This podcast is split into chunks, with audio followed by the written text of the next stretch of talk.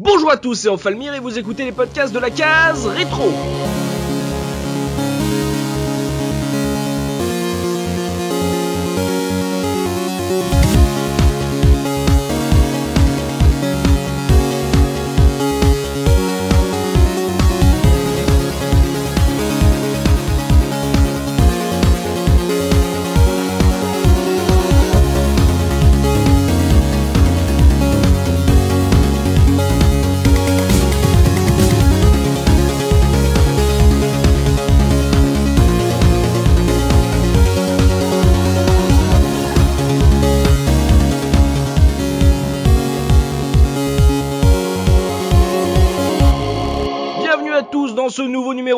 Podcast 100% rétro gaming et pour animer cette émission je suis évidemment accompagné des chroniqueurs de la case rétro.fr avec Looping. Comment ça va Looping?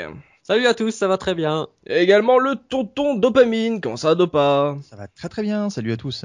Il y a notre nouveau Zéphirin, je sais pas encore comment je vais le nommer, on va, on va chercher, vous avez donné, limite donnez-moi des, des idées euh, sur le forum, sur euh, comment, euh, quel surnom donner à, à notre Zéphi euh, national. Comment ça va Zéphirin? Salut les petits clous. Ça va bien Ouais, toi. Ça va, ça va, et on a, voilà, c'est son premier podcast, là, il arrive également sur cette saison 5, notre passionné d'ordinosaures, Tosmo. Bonjour Tosmo Salut à tous, comment va? Ça va, pas trop nerveux, ça va, c'est ta première? Ouais, c'est un petit peu quand même, hein, mais bon. T'inquiète, ça, ça va ouais. bien se passer, on va être gentil, on va être gentil. Alors, rangez les flingues les gars, on va, parce qu'aujourd'hui on va parler de Star Fox, sorti en Europe euh, sous le nom de Ouais. Starwing, on ne sait pas pourquoi. Euh, Shoot 'em Up édité et développé euh, par Nintendo, sorti en 1993 sur la Super NES, et euh, il a fait évidemment sensation auprès des joueurs de la presse du monde entier et de l'univers par son utilisation de la fameuse puce Super FX. Et euh, voilà, on va en parler de, ce Star Fox, tout le monde en parle, tout le monde euh, s'en souvient avec beaucoup d'amour. On verra si c'est toujours le cas aujourd'hui, c'est un jeu qui, qui vieillit bien, donc on va commencer sans plus attendre avec ma question traditionnelle, histoire de situer nos chroniqueurs euh, par rapport à ce jeu. Quel a été votre tout premier contact avec Star Fox? Euh, Bah tiens, je vais commencer par Tosmo.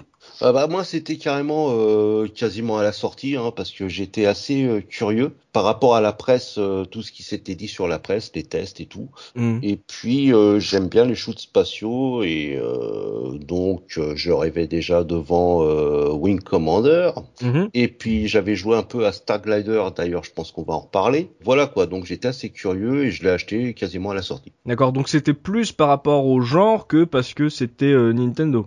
Oui, tout à fait, c'était plutôt par rapport au genre. D'accord, donc amoureux de, de shoot 'em up euh, spatiaux, notre Tosmo. Hmm, d'accord, bon bah ça va être intéressant, tu pourrais nous faire des comparos justement avec euh, les jeux que tu avais connus avant, savoir si pour toi Star Fox euh, c'était euh, de la bonne gamme ou pas par rapport à ce que tu avais déjà fait. Euh, Zéphirin, toi, première rencontre avec Star Fox? Alors première rencontre, c'est à la sortie, un ami qui me l'a prêté la version japonaise, donc le Star Fox original. J'ai posé les doigts dessus pas très longtemps, puis plus tard, peut-être je sais pas, un an, quelque chose comme ça, je me suis payé la version européenne, le fameux Star Wing. Et en ce qui me concerne, euh, c'était un peu le- l'effet de nouveauté qui m'intéressait, c'est-à-dire le, effectivement d'avoir un jeu en 3D sur Super Nintendo, c'est pas banal. Mhm. Donc euh, ça excitait tout le monde, je me souviens, je me souviens de ça. Je me souviens surtout que c'était un très très bon jeu. D'accord, mais d'abord intéressé parce qu'il y avait le côté démo technique quoi. Complètement, absolument. D'accord, donc euh, fan de, de shoot euh, chez Tosmo, euh, petit côté démo technique chez Zéphirin, tonton dopamine, comment ça parlait de Star Fox chez Micro Kids à l'époque? C'est un jeu que j'a- que j'attendais énormément. Et tu, tu sais quoi, en fait, je crois que je suis passé à côté de, de critiques. Il faudra que je regarde un petit peu à quoi ça ressemblait. J'ai pas regardé jusqu'au bout. Mm. Bref, moi je l'attendais beaucoup et en fait, euh, curieusement, je l'ai pas joué via MicroKids celui-ci. Je l'ai joué avec un pote qui avait une, une Famicom et Mhm. qui l'avait commandé en import et qui l'avait reçu vachement en à prix d'or évidemment. Et je l'avais joué avec lui parce que euh, bah, j'ai moi c'est plutôt les toutes les simulations en, en 3D. Bon, là évidemment on n'est pas dans la simulation. Oh mais- là là là, il a mais lâché c'est le la- mot simu le gars là. C'est la, c'est la représentation en 3D qui m'intéressait puisque Ouais. j'étais fan de Simu, donc j'étais très curieux de voir ce que ça donnait sur une console cette 3D. Et euh, j'ai joué euh, donc rapidement tout de suite et j'ai rapidement voulu passer à autre chose. Ah, oula, d'accord, il annonce un petit peu la couleur, ça Ouais. intéressant là. Et on l'entend, on l'entend là, le notre notre papa looping, notre fan de mode 7, notre fan de la SNES d'un coup qui va nous parler d'un jeu qui n'utilise pas le mode 7, qui utilise de, Ah. de la 3D. Mais quelle est ta, voilà, explique-nous, quelle est ta première rencontre Ouais. avec ce jeu? Moi j'ai moi j'ai eu la version US à, à sa sortie Ouais. et moi j'étais typiquement le jeune ado qui s'est fait hyper par la presse quoi parce que euh, parce que euh, bah, ils en parlaient tous super FX euh, mis en avant euh, euh, voilà côté technique euh, une révolution technique et comme vous savez moi j'ai toujours bien aimé voilà euh, les le En technologie. Voilà, le mode 7, enfin voilà, tous ces trucs-là, ça, ça me bottait bien. Et euh, bah voilà, à force de voir ça dans la presse, j'ai pas attendu la version européenne. J'ai pris, le- je sais plus pourquoi j'ai pas pris la version Jap, mais je me suis mis sur la version US que que j'avais avec un adaptateur. Ouais. Donc voilà, le, le Star Fox américain. D'accord, mais Looping là parle de, de hype. Est-ce que justement pour euh, les trois autres, est-ce que c'était aussi ça Il y avait euh, vraiment une attente qui avait été créée auprès quand vous lisiez la presse. C'est un jeu euh, qui était vraiment pas sorti nulle part pour vous, Zéphien Si, complètement. Complètement. Là, c'était l'effet, euh, la presse, console plus, Player One et compagnie, ça ne parlait que de ça. euh, L'annonce, enfin, tout, je pense qu'à peu près toute la communauté. euh, C'était une sortie événement, prête, quoi. Oui, oui, oui, complètement, complètement. Oui, on t'annonce qu'il y a un truc en plus dans la cartouche, c'est complètement révolutionnaire. Tu vas avoir un jeu en 3D. Ce qui me concerne, les Tosmo, c'est pareil, euh, des jeux 3D, on en a vu sur micro. Mm. Euh, c'était pas une nouveauté, mais c'est vrai que sur une console et surtout une console Nintendo, c'était un peu la claque, quoi. Je crois que ceux qui avaient la, la qui avaient des PC euh, étaient pas aussi hypés que ça parce qu'effectivement ils avaient déjà l'habitude de le voir. Et puis on n'avait pas non plus euh, autant, je pense à l'époque, le rouleau compresseur marketing qu'on peut connaître maintenant avec des trucs qui sont hyper euh, réglés comme du papier à musique. On en a beaucoup parlé à ce moment-là, mais pas longtemps avant en fait. Donc les gens l'ont découvert et la hype est montée assez vite. Mm. Mais euh, c'est pas un jeu qu'on attendait euh, six mois avant comme un oui. nouveau Mario ou un truc comme ça quoi. Tout à fait, tout à fait. Et effectivement, c'était plus la curiosité parce qu'une console faire de la 3D c'était totalement inconcevable à l'époque. D'accord, mais euh, au moins quand on a pu entendre Tosmo et Looping, euh, il y avait le côté euh, la presse en parlait, a certainement fait euh, ses choux gras là-dessus, justement par le côté euh, révolutionnaire de cette fameuse euh, puce Super FX. Donc euh, visiblement, oui, c'est pas six mois avant comme ça peut se faire aujourd'hui, mais ça devait être genre le le maga les magazines, les unes du mois euh, devaient euh, Bah, bien parler du que- jeu. Quoi. Ouais, c'est-à-dire que c'est un jeu qui, a- je crois, qui avait été présenté au CES à Mhm. l'époque, et, euh, et donc euh, dans, bah, dans tous les mags, euh, t'avais les, les previews d'époque et euh, voilà, et ils te mettaient en avant le Super FX, euh, la 3D sur Super Nintendo, c'est ça qui était mis en avant quoi. Ouais, je pense. Je Plus pense que le jeu en lui-même. Voilà, voilà Bah ce oui. que j'allais dire. Moi, Ouais, je pense que c'est plus euh, que comment dire le la puce FX qui a été qui, qui était mise en avant que, que le jeu, hein, comme comme les camarades le disent. Mhm. Et euh, c'était vraiment, vraiment, vraiment, c'était un gros gros compresseur, comme vous le dites, euh, sur la presse à ce moment-là. Hmm, bah, bah, justement là on parle de la presse, je reste avec euh, Looping puisqu'on va remettre justement euh, ce jeu dans son contexte de, sa sortie, donc avec la une du mois, histoire vraiment de, voir de quoi on parlait à l'époque de la sortie de, de Star Fox, si c'était justement comme on dit la côté technologique à mort, donc Looping, parle-nous de la une du mois. Alors je vous ai pris la, la, la une de euh, console plus donc euh, de juin 93 donc qui était la sortie européenne de Star Wing. Mhm. Euh, donc on a le numéro 21 de console plus donc avec euh, un- une une qui est euh, une couve qui est assez flashy, euh, un bleu turquois euh, très pétant et une une qui est très curieuse parce que on a donc on a Mario euh, dans Mario Kart Ouais. sur la, sur la couve, alors qu'en fait, on parle du jeu Super Mario Collection. En fait, on a le scoop Super Famicom, Super Mario Collection arrive. Et donc, en fait, ils ont pas mis euh, Mario All Star ou, enfin, maintenant on le connaît sous euh, le nom Mario All Star. Oui, c'est ça. euh, voilà. Et ils nous ont mis Super Mario Kart sur la une. Ah, mais c'est une blague, il est en carte, genre il arrive à toute vitesse. Après, ils sont drôles. hein. Ah oui, ouais, c'est, oui, c'était. Non mais C'était c'est surtout la seule image qu'ils avaient euh, de ce format-là qui devait faire tout le, tout le magazine. Quoi. Et exactement, t'as l'impression que c'est stagiaire qui a choisi l'image parce qu'elle est méga pixelisée en plus. et je sais pas ce qu'il a bu ou consommé Mario, mais il a, il est blanc. Il est rougeau, il est rougeau Mario. Il est, il est rougeau, exactement, c'est ça, ouais. Ah, le gros Ah. rouge. hein. Alors c'est- c'est c'est une, une quand même qui a, qui a- qui a beaucoup de, de petites blagues comme ça. Enfin, maintenant avec le recul qui sont des blagues parce qu'on a une bombe pour l'été, la 32 bits CD-ROM de Commodore. Donc euh, je Oui. vous rappelle que c'est on parle Oui, de l'Amiga oui, oui. CD32. Donc qui a, qui a été un fiasco monumental. Oui. Donc euh, une bombe pour l'été. Bon avec le recul. Bah, juste pour l'été, quoi. Voilà. Bah, Oui, disons, voilà, disons que je sais pas, mais cette année, il y a eu pas mal de sorties de consoles qui se sont cassées la gueule. Hein. Ouais, il y avait la Jaguar, il y avait. euh, Ouais, la 3DO, La 3DO, ouais. le Mega CD. Ouais. Mais bon, le- c'était une très bonne console, hein, le, le, le CD32. Le problème, c'est que évidemment, il y avait pas les Japonais qui faisaient des jeux dessus, donc. euh, Euh, Ouais, donc c'était un peu un peu particulier. Et euh, une autre petite chose, donc je me souvenais plus, mais sur les consoles plus, on retrouvait euh, en fait sous le titre console plus une petite phrase qui changeait à chaque euh, magazine. Et euh, JV d'ailleurs à l'heure actuelle a repris un peu ce, cette mimique. Et donc là, on pouvait lire le seul mag des zinzins du Zozo Zinger. Oui. Petite, petite blagounette et qui changeait à chaque numéro en fait. Ouais, c'est, c'est, elle est formidable cette une là. C'est vraiment, tu comprends d'un coup pourquoi on parlait de Star Fox. Hein. non, mais en test, je vois euh, Cool Spot, euh, Shi- Shining Force, euh, ça allait bien sur Mega Drive en plus. de, l'autre côté, il y avait deux bons gros jeux qui sortaient en plus sur la console Ouais, ouais. concurrente. Hein. Et on avait le flipper euh, Street Fighter 2, les Oh, mon fêlés de Beat'em All perdent la boule. Donc, le jeu de mots. purée. Oh, purée. On est bien là, on est très très bien là. Une une, j'ai envie de dire euh, magnifique, faut la mettre sur le, le billet de l'émission. Voilà. Voilà, jetez un œil. hein. Ouais. Ouais, on la mettra. Jetez un œil sur le billet, ouais. Donc euh, ça, ça nous, voilà, ça vendait l'exclu, le, le scoop de ouf euh, de ce qu'allait être Super Mario All Star. euh, donc là, il l'appelait Super Mario Collection. Donc, euh, mais euh, voilà, pas de Star Fox euh, du tout en une à la sortie euh, du jeu. Il a- Donc euh, Il avait fait sa une euh, quand à la sortie, la sortie initiale au Mm. Japon, je suppose. japonaise, ouais, Mm. je pense. ouais. ouais, c'est ça, c'est souvent ça, c'est que nous, euh, quand les jeux sortaient en France, bah en fait, euh, la une, elle avait été faite pour la sortie japonaise, et si on avait raté le magazine, bah on était marrant, on était bien. Voilà, donc ouais, jolie une, jolie une, looping. euh, et pensez à la regarder euh, sur le site. euh, bah on va jeter un œil au, au dos de la boîte du jeu avec euh, le pitch, euh, histoire de voir comment on nous avait vendu euh, ce Star Fox ou Starwing en Europe euh, à l'époque, avec notre tonton dopamine. Alors, je vous laisse deviner à ce pitch si les gens qui l'ont écrit ont joué au jeu ou simplement savaient de quoi ils parlaient.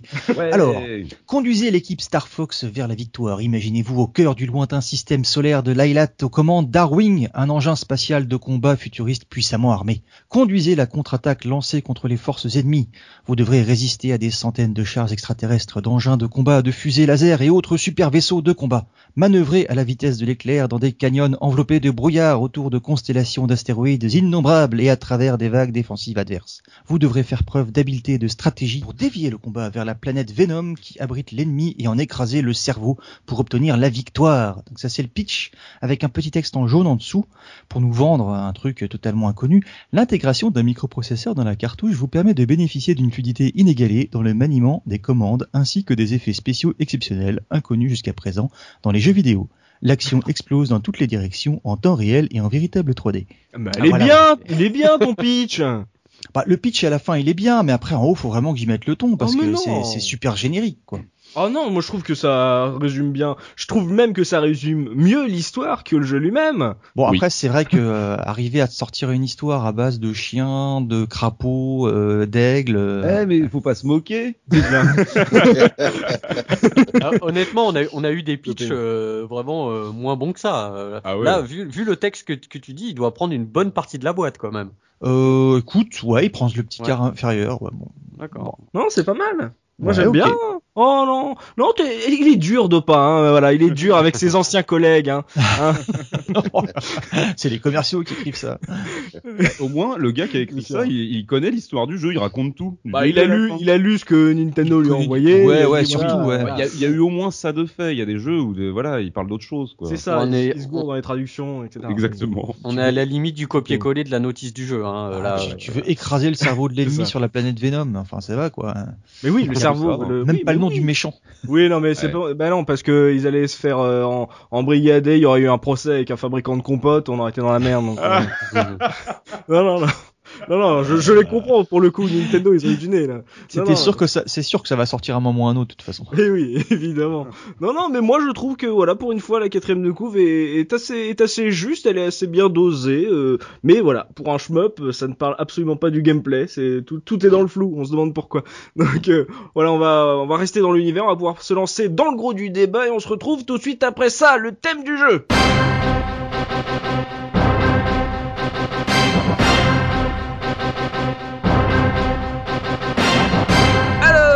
Nouvelle licence euh, pour Nintendo, donc euh, après Pilot Wings, F-Zero, donc les voilà qui s'essayent à un nouveau genre en plus, avec euh, donc un nouvel univers, des nouveaux personnages. Euh, donc euh, on a lu ce que proposait Nintendo sur la quatrième de couve du jeu, donc c'était une histoire assez bien résumée, ça peut rester assez flou, mais mine de rien ils mettaient en avant leur univers. Donc j'ai envie de vous demander messieurs, comment vous aviez trouvé l'ambiance et justement cet univers de ce nouveau jeu made in Nintendo et, et bien, bien sûr Tosmo pour ta, ta première, c'est toi qui, qui va nous parler de, de cet univers par rapport à ce qu'on a lu sur la quatrième de couve. Est-ce que t'en as pensé? Bah, euh, c'était assez euh, spécial parce que on commence euh, sur avec des animaux pour un shoot spatial. C'est quand même pas euh, comment dire commun. Bah, Oui. C'est des aliens, hein, j'ai envie de te dire. hein. C'est une race alien. hein. Euh, Bon, elle ressemble à, elle ressemble à un, voilà, un renard. Bon, c'est pas, pas de leur faute.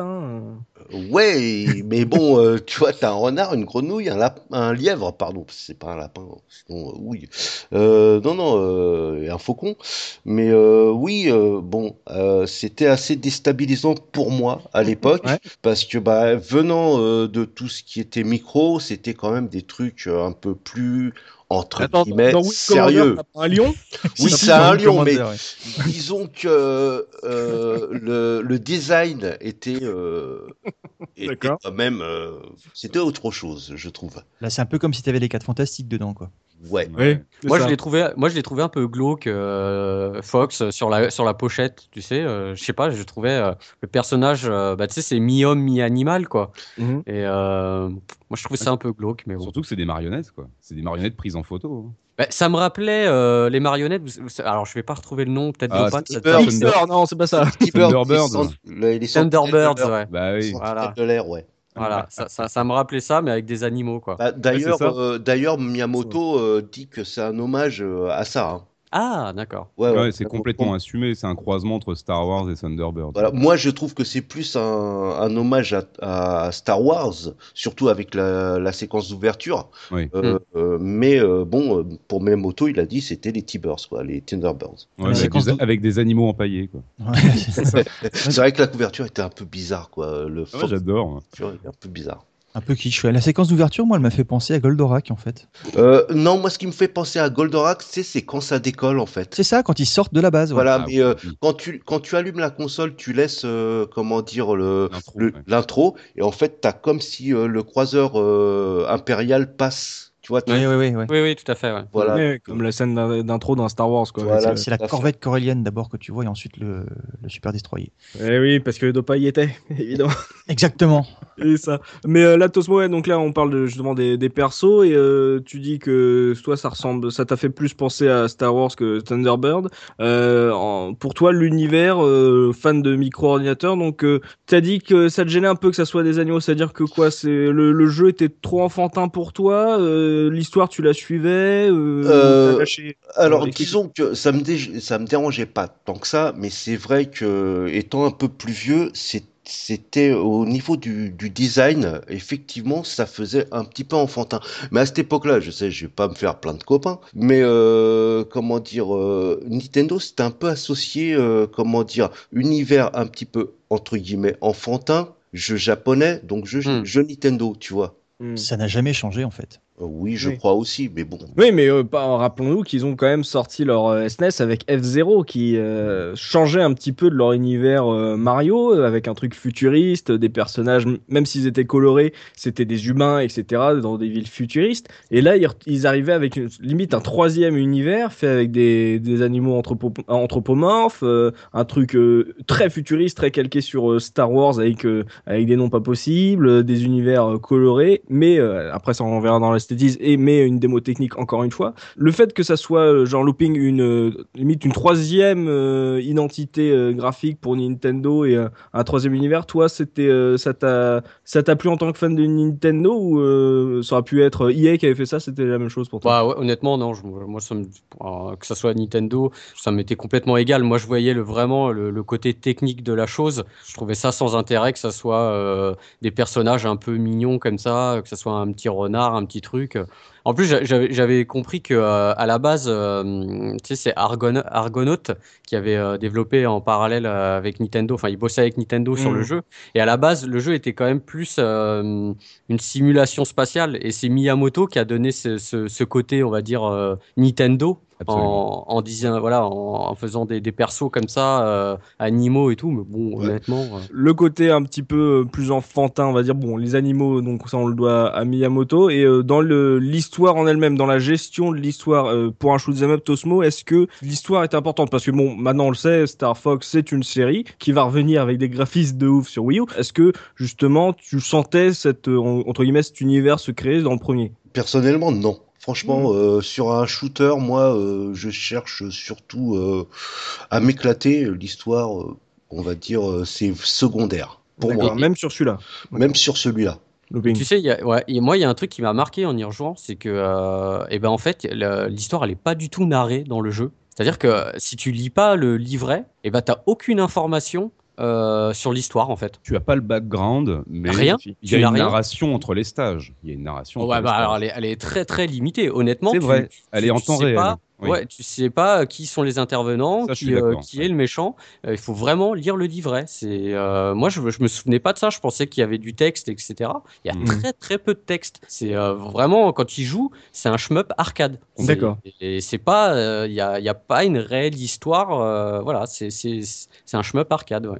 D'accord, on peut passer totalement à côté de l'histoire si on lit pas le livret ou si on Ah, lit pas la- complètement. la- la- l'arrière de la boîte. Quoi. Ah, tout Tout à à fait, tout à fait, ouais. Tu, tu, quand tu connais l'histoire et que tu fais le jeu, honnêtement, tu te dis, bah, il n'y a pas forcément de, de, c'est pas un jeu qui peut avoir une suite, quoi. Tu sens pas une saga qui va se déclencher derrière, quoi. Ah Il y a rien, il y a, bah, non, bah, honnêtement, euh, ça reste quand même très basique, quoi.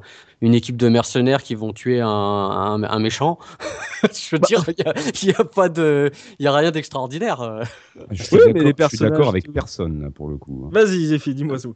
Ah non, moi je trouvais que au contraire justement le contexte, la manière dont le jeu est contextualisé, le fait d'être en équipe, donc de ne pas être tout seul, d'avoir un nom, un visage, qui ait Ouais. une histoire, qui ait des ennemis, euh, qu'on ait une armée. Alors c'est une armée de chiens. hein, le général Pepper, là, ce sont des chiens en fait sur euh, Corneria, et les ennemis sont des singes. Ça vient d'une expression japonaise qui en gros veut dire se battre entre chiens et singes.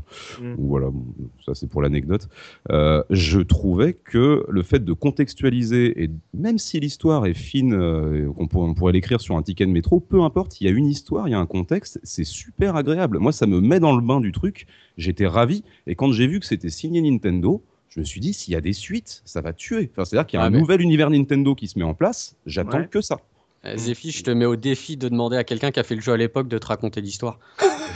Probablement, probablement. Mais moi, moi, j'aurais Ouais. eu du mal à te la résumer, mais je savais qu'il y avait un méchant qui était un gros singe, qui s'appelait machin, qui Mm. parlait du père de Fox, etc. Je, lisais les petits textes qui passaient, ça, ça me, ça me mettait vraiment dans le bain. Et, D'accord. euh, Donc toi, voilà. c'est le- la mise en place de l'univers plus qu'entre guillemets l'histoire du jeu euh, Star Wing. Oui, l'histoire est l'histoire est pas terrible. C'est- Je vais pas, je, on va pas exagérer non plus. Je vais pas dire que c'est formidable. C'est pas terrible, mais le, con- ouais, le la contextualisation, la mise en place de, il y a une vraie identité en fait. La Ouais. mise en scène, quoi. ouais. La mise en scène, tout à fait. D'accord. Donc la mise en scène, toi, ça t'a parlé. Tu t'es dit, voilà, là, ils ont, ils ont trouvé quelque chose. J'ai envie de voir la suite. Complètement. Ah, bah, c'est en même temps, et voilà, l'histoire t'a donné raison. Ouais, donc, euh, mais par contre, ouais, une histoire, comme on le dit, euh, assez simple et qui euh, était un peu, euh, dire, euh, facilement passable euh, si on s'intéressait pas plus que ça au livret, euh, si on n'aimait pas lire, euh, sur la sur la banquette arrière de la voiture en rentrant de Franprix. Ah, c'est Euh, clair, c'est mon cas. Excuse-moi, mais c'est mon cas. pour moi, pour moi, franchement, euh, je suis un peu comme Looping. Euh, Mm. C'est un prétexte euh, au, trop- au- à la puce est fixe, hein, ça, hein, ce jeu-là. D'accord, donc pour, mais donc toi, donc toi, même si t'aimais, t'aimais bien les Wing Commander, euh, euh, l'histoire ça aurait pu être n'importe quoi d'autre. euh, toi, ce qui t'intéressait, c'est le gameplay. Voilà, et l'univers, t'avais pas plus marqué que ça. tout à fait, tout à fait. Donc on va pouvoir rentrer euh, dans le cœur euh, du jeu euh, avec looping cette fois-ci puisque bon forcément quand on parle on me parle d'un shoot 'em up on me parle donc un shoot en plus de de style rail shooter à l'espèce arrière forcément on a le droit de se demander ce que Nintendo a bien pu proposer d'original dans un genre qui est hyper cloisonné sachant que donc l'histoire peut se passer assez enfin on peut passer à côté de l'histoire. Looping parle-nous un peu du gameplay qu'est-ce que qu'est-ce que ça proposait finalement ce premier épisode? Bah, déjà, moi, je trouve que quand même, euh, par rapport à ce qui se faisait à l'époque, c'est pas un, un simple shmup rail shooter euh, Star Fox. Déjà, bah, dans sa gestion de la difficulté, euh, il y a un truc qui est, qui est assez particulier, c'est que c'est vrai que dans les jeux comme ça, années 90, bah, en général, tu choisissais, tu sais, au début du jeu, facile, moyen, difficile. Et, Mhm. et- et là, eux, ce qu'ils ont fait, c'est qu'ils ont proposé en fait trois itinéraires différents. Donc tu peux euh, arpenter le jeu euh, de, sur le long trois chemins différents. Et Ouais. selon le chemin que tu vas, tu vas prendre, bah, le- la difficulté va être plus, euh, plus ou moins dure. Donc euh, tu à la Outrun quoi Voilà, un petit peu, c'est vrai, effectivement, mais euh, version shmup. Pour, en tout cas, pour, euh, pour un shmup, c'était pas. Enfin, moi, j'ai pas le souvenir que c'était quelque chose qui se faisait euh, couramment. Super Donc, euh, idée. Ouais, c'était une très bonne idée. Ouais, ouais. Donc voilà, il y, avait ça. Il y avait aussi un truc qui était, euh, qui était pas mal. C'était quand même, tu avais une gestion d'équipe. Ça aussi, parce que souvent, un shmup, bah, tu es tout seul. Tu gères Oui. ton vaisseau, tu gères ton équipement. Et là, bah, tu as, euh, bah, trois coéquipiers, hein, comme on l'a dit. euh, Mhm. Et, et ben, eux, ils ont aussi des barres de santé. Donc toi, Ouais. tu as tes barres de santé. Alors, au niveau de la santé, euh, on en avait déjà parlé, c'est un peu comme dans euh, le podcast qu'on avait fait sur UN Squadron. Donc, c'est c'est pas le shmup où tu prends une boulette et ton vaisseau, il explose. Là, as quand même, eu- tu peux, euh, tu peux prendre quelques dégâts, tu as une, t'as une barre de- une barre d'énergie. Mais Ouais. en même temps, tu dois aussi gérer euh, la santé de tes, tes, tes coéquipiers. Donc, euh, des fois, tu sais, ils se font poursuivre et puis ils disent, Viens m'aider, je suis en train de me faire tirer dessus. Oh et, là là tu- tu- oui, c'est un peu chiant, mais Non, parce non, que mais tu peux. Ça, c'est pas mal parce que si, si tu aides pas ton coéquipier, il meurt, il se fait, il se fait exploser, et après Ouais. tu l'as pu pendant ta partie. Ah, ça c'est bien. Ça, enfin, Ça, c'est bien. bien. C'est bien entre guillemets, hein, entendons-nous. Bah, ouais, non, mais euh, par exemple, euh, voilà, quoi, intéressant. si- si- quand tu joues en level 3, euh, bah, il y a des fois, euh, c'est dur de gérer euh, ce qui se passe à l'écran et d'aider ton coéquipier qui se fait tirer dessus en même temps, et il peut mourir. Et euh, Et, Et toi, bah, est-ce ça- que tu peux leur demander de l'aide? Ils peuvent Bah, t'aider, ouais. ouais, ils peuvent t'aider. En fait, ils te donnent des, in- ouais, c'est ça aussi, c'est pas mal. Des fois, ils te donnent des, indi- des, des petites indications. euh, ils te disent euh, euh, attention quand des fois quand tu rentres dans des bases, ils te disent Ah, attention là, ça sent le danger ou je sais pas quoi. Ils te disent des choses comme ça. Ils te donnent en fait, des astuces pour des boss aussi, des fois. C'est ça, voilà, ouais. Ouais, ils servent à rien. Non. On peut pas. Eh, franchement, eh, franchement mais- quand tu te retrouves, tu termines des niveaux, que tu vois que tu as des coéquipiers qui sont décédés, tu te sens un peu à poil. Mais c'est bien. Oh c'est là bien, là, mais- mais, euh, ah, mais- C'est bien pour la contextualisation, mais dans le jeu, ça servait à rien. quoi. C'est l'astuce du shoot 'em up, quoi. Éviter les tirs et tirer sur les points faibles de l'ennemi. Mais Ouh, ouais, mais c'est un peu comme au théâtre, il y a l'illusion. C'est cool. Non, mais moi, ce qui me saoulait, sans déconner, ce qui me saoulait, c'était Sleepy, quoi. Moi, je le descendais tout le temps. Je suis C'est- d'accord avec toi. C'est c'est- c'est infernal, quoi. C'est- Le mec était tout le temps devant toi. Et bon, oh là là là là. Ouais, mais tu peux pas les shooter en fait. Tu peux lui tirer Si, dessus. si, si, si, si. oui, si, non, si, il, si, il- euh, il Il te me dit, semble, il te hein. non, non, non, il te dit, ah ouais, qu'est-ce que tu fais? Tu me tires dessus, mais en fait, tu- sa barre d'énergie ne descend pas. Ah, mais je- Heureusement. bah alors, je sais pas, je jouais peut-être mal à l'époque, mais à chaque, à chaque coup, il était mort, lui. Hein. Bah, en fait, c'est parce que tu l'aidais pas quand il se Ah, faisait tirer peut-être, dessus. ouais. Il t'appelait et toi, tu le laissais, tu le laissais crever. Donc, on- donc des ennemis qui nous aident un peu, enfin qui, qui font entre guillemets leur job, mais qui sont surtout là pour nous faire euh, euh, quitter notre po- entre guillemets notre poste pour euh, les aider et qui donnent des petites informations hyper utiles, genre ah, attention, il peut y avoir des ennemis dans cette zone, sans deck. Et euh, donc ça c'est pour le, la gestion de l'équipe. Tu peux pas leur redonner de vie euh, Non, dans un niveau. Non, non, et en plus, quand tu recommences, euh, alors toi, quand tu, tu parcours les niveaux, alors donc, bon, on l'a pas dit, mais les niveaux, c'est vrai que c'est assez simple, hein, c'est, euh, en fait, c'est une ligne droite, le niveau, et Mhm. tu as un boss au bout à chaque, euh, à chaque niveau. Et toi, quand tu recommences un niveau, tu, tu reprends ta vie full, quoi, énergie. Par Ouais. contre, tes, tes collègues, s'ils ont été touchés, eux, bah, ils continuent l'aventure avec la barre d'énergie en moins, quoi. D'accord. Donc, Et ça que change tu- quelque chose un peu entre guillemets. Enfin, est-ce que euh, t'as vraiment besoin d'avoir tous tes coéquipiers pour finir le jeu Alors, il y a, et c'est là aussi dans le gameplay qui est, euh, qui est assez intéressant dans, dans Star Fox, c'est que c'est un jeu qui est beaucoup basé sur le, le score aussi. Ouais. Euh, C'est-à-dire que tu as, donc as les points, mais tu as aussi euh, le pourcentage de réussite, tous les ennemis que tu as tués.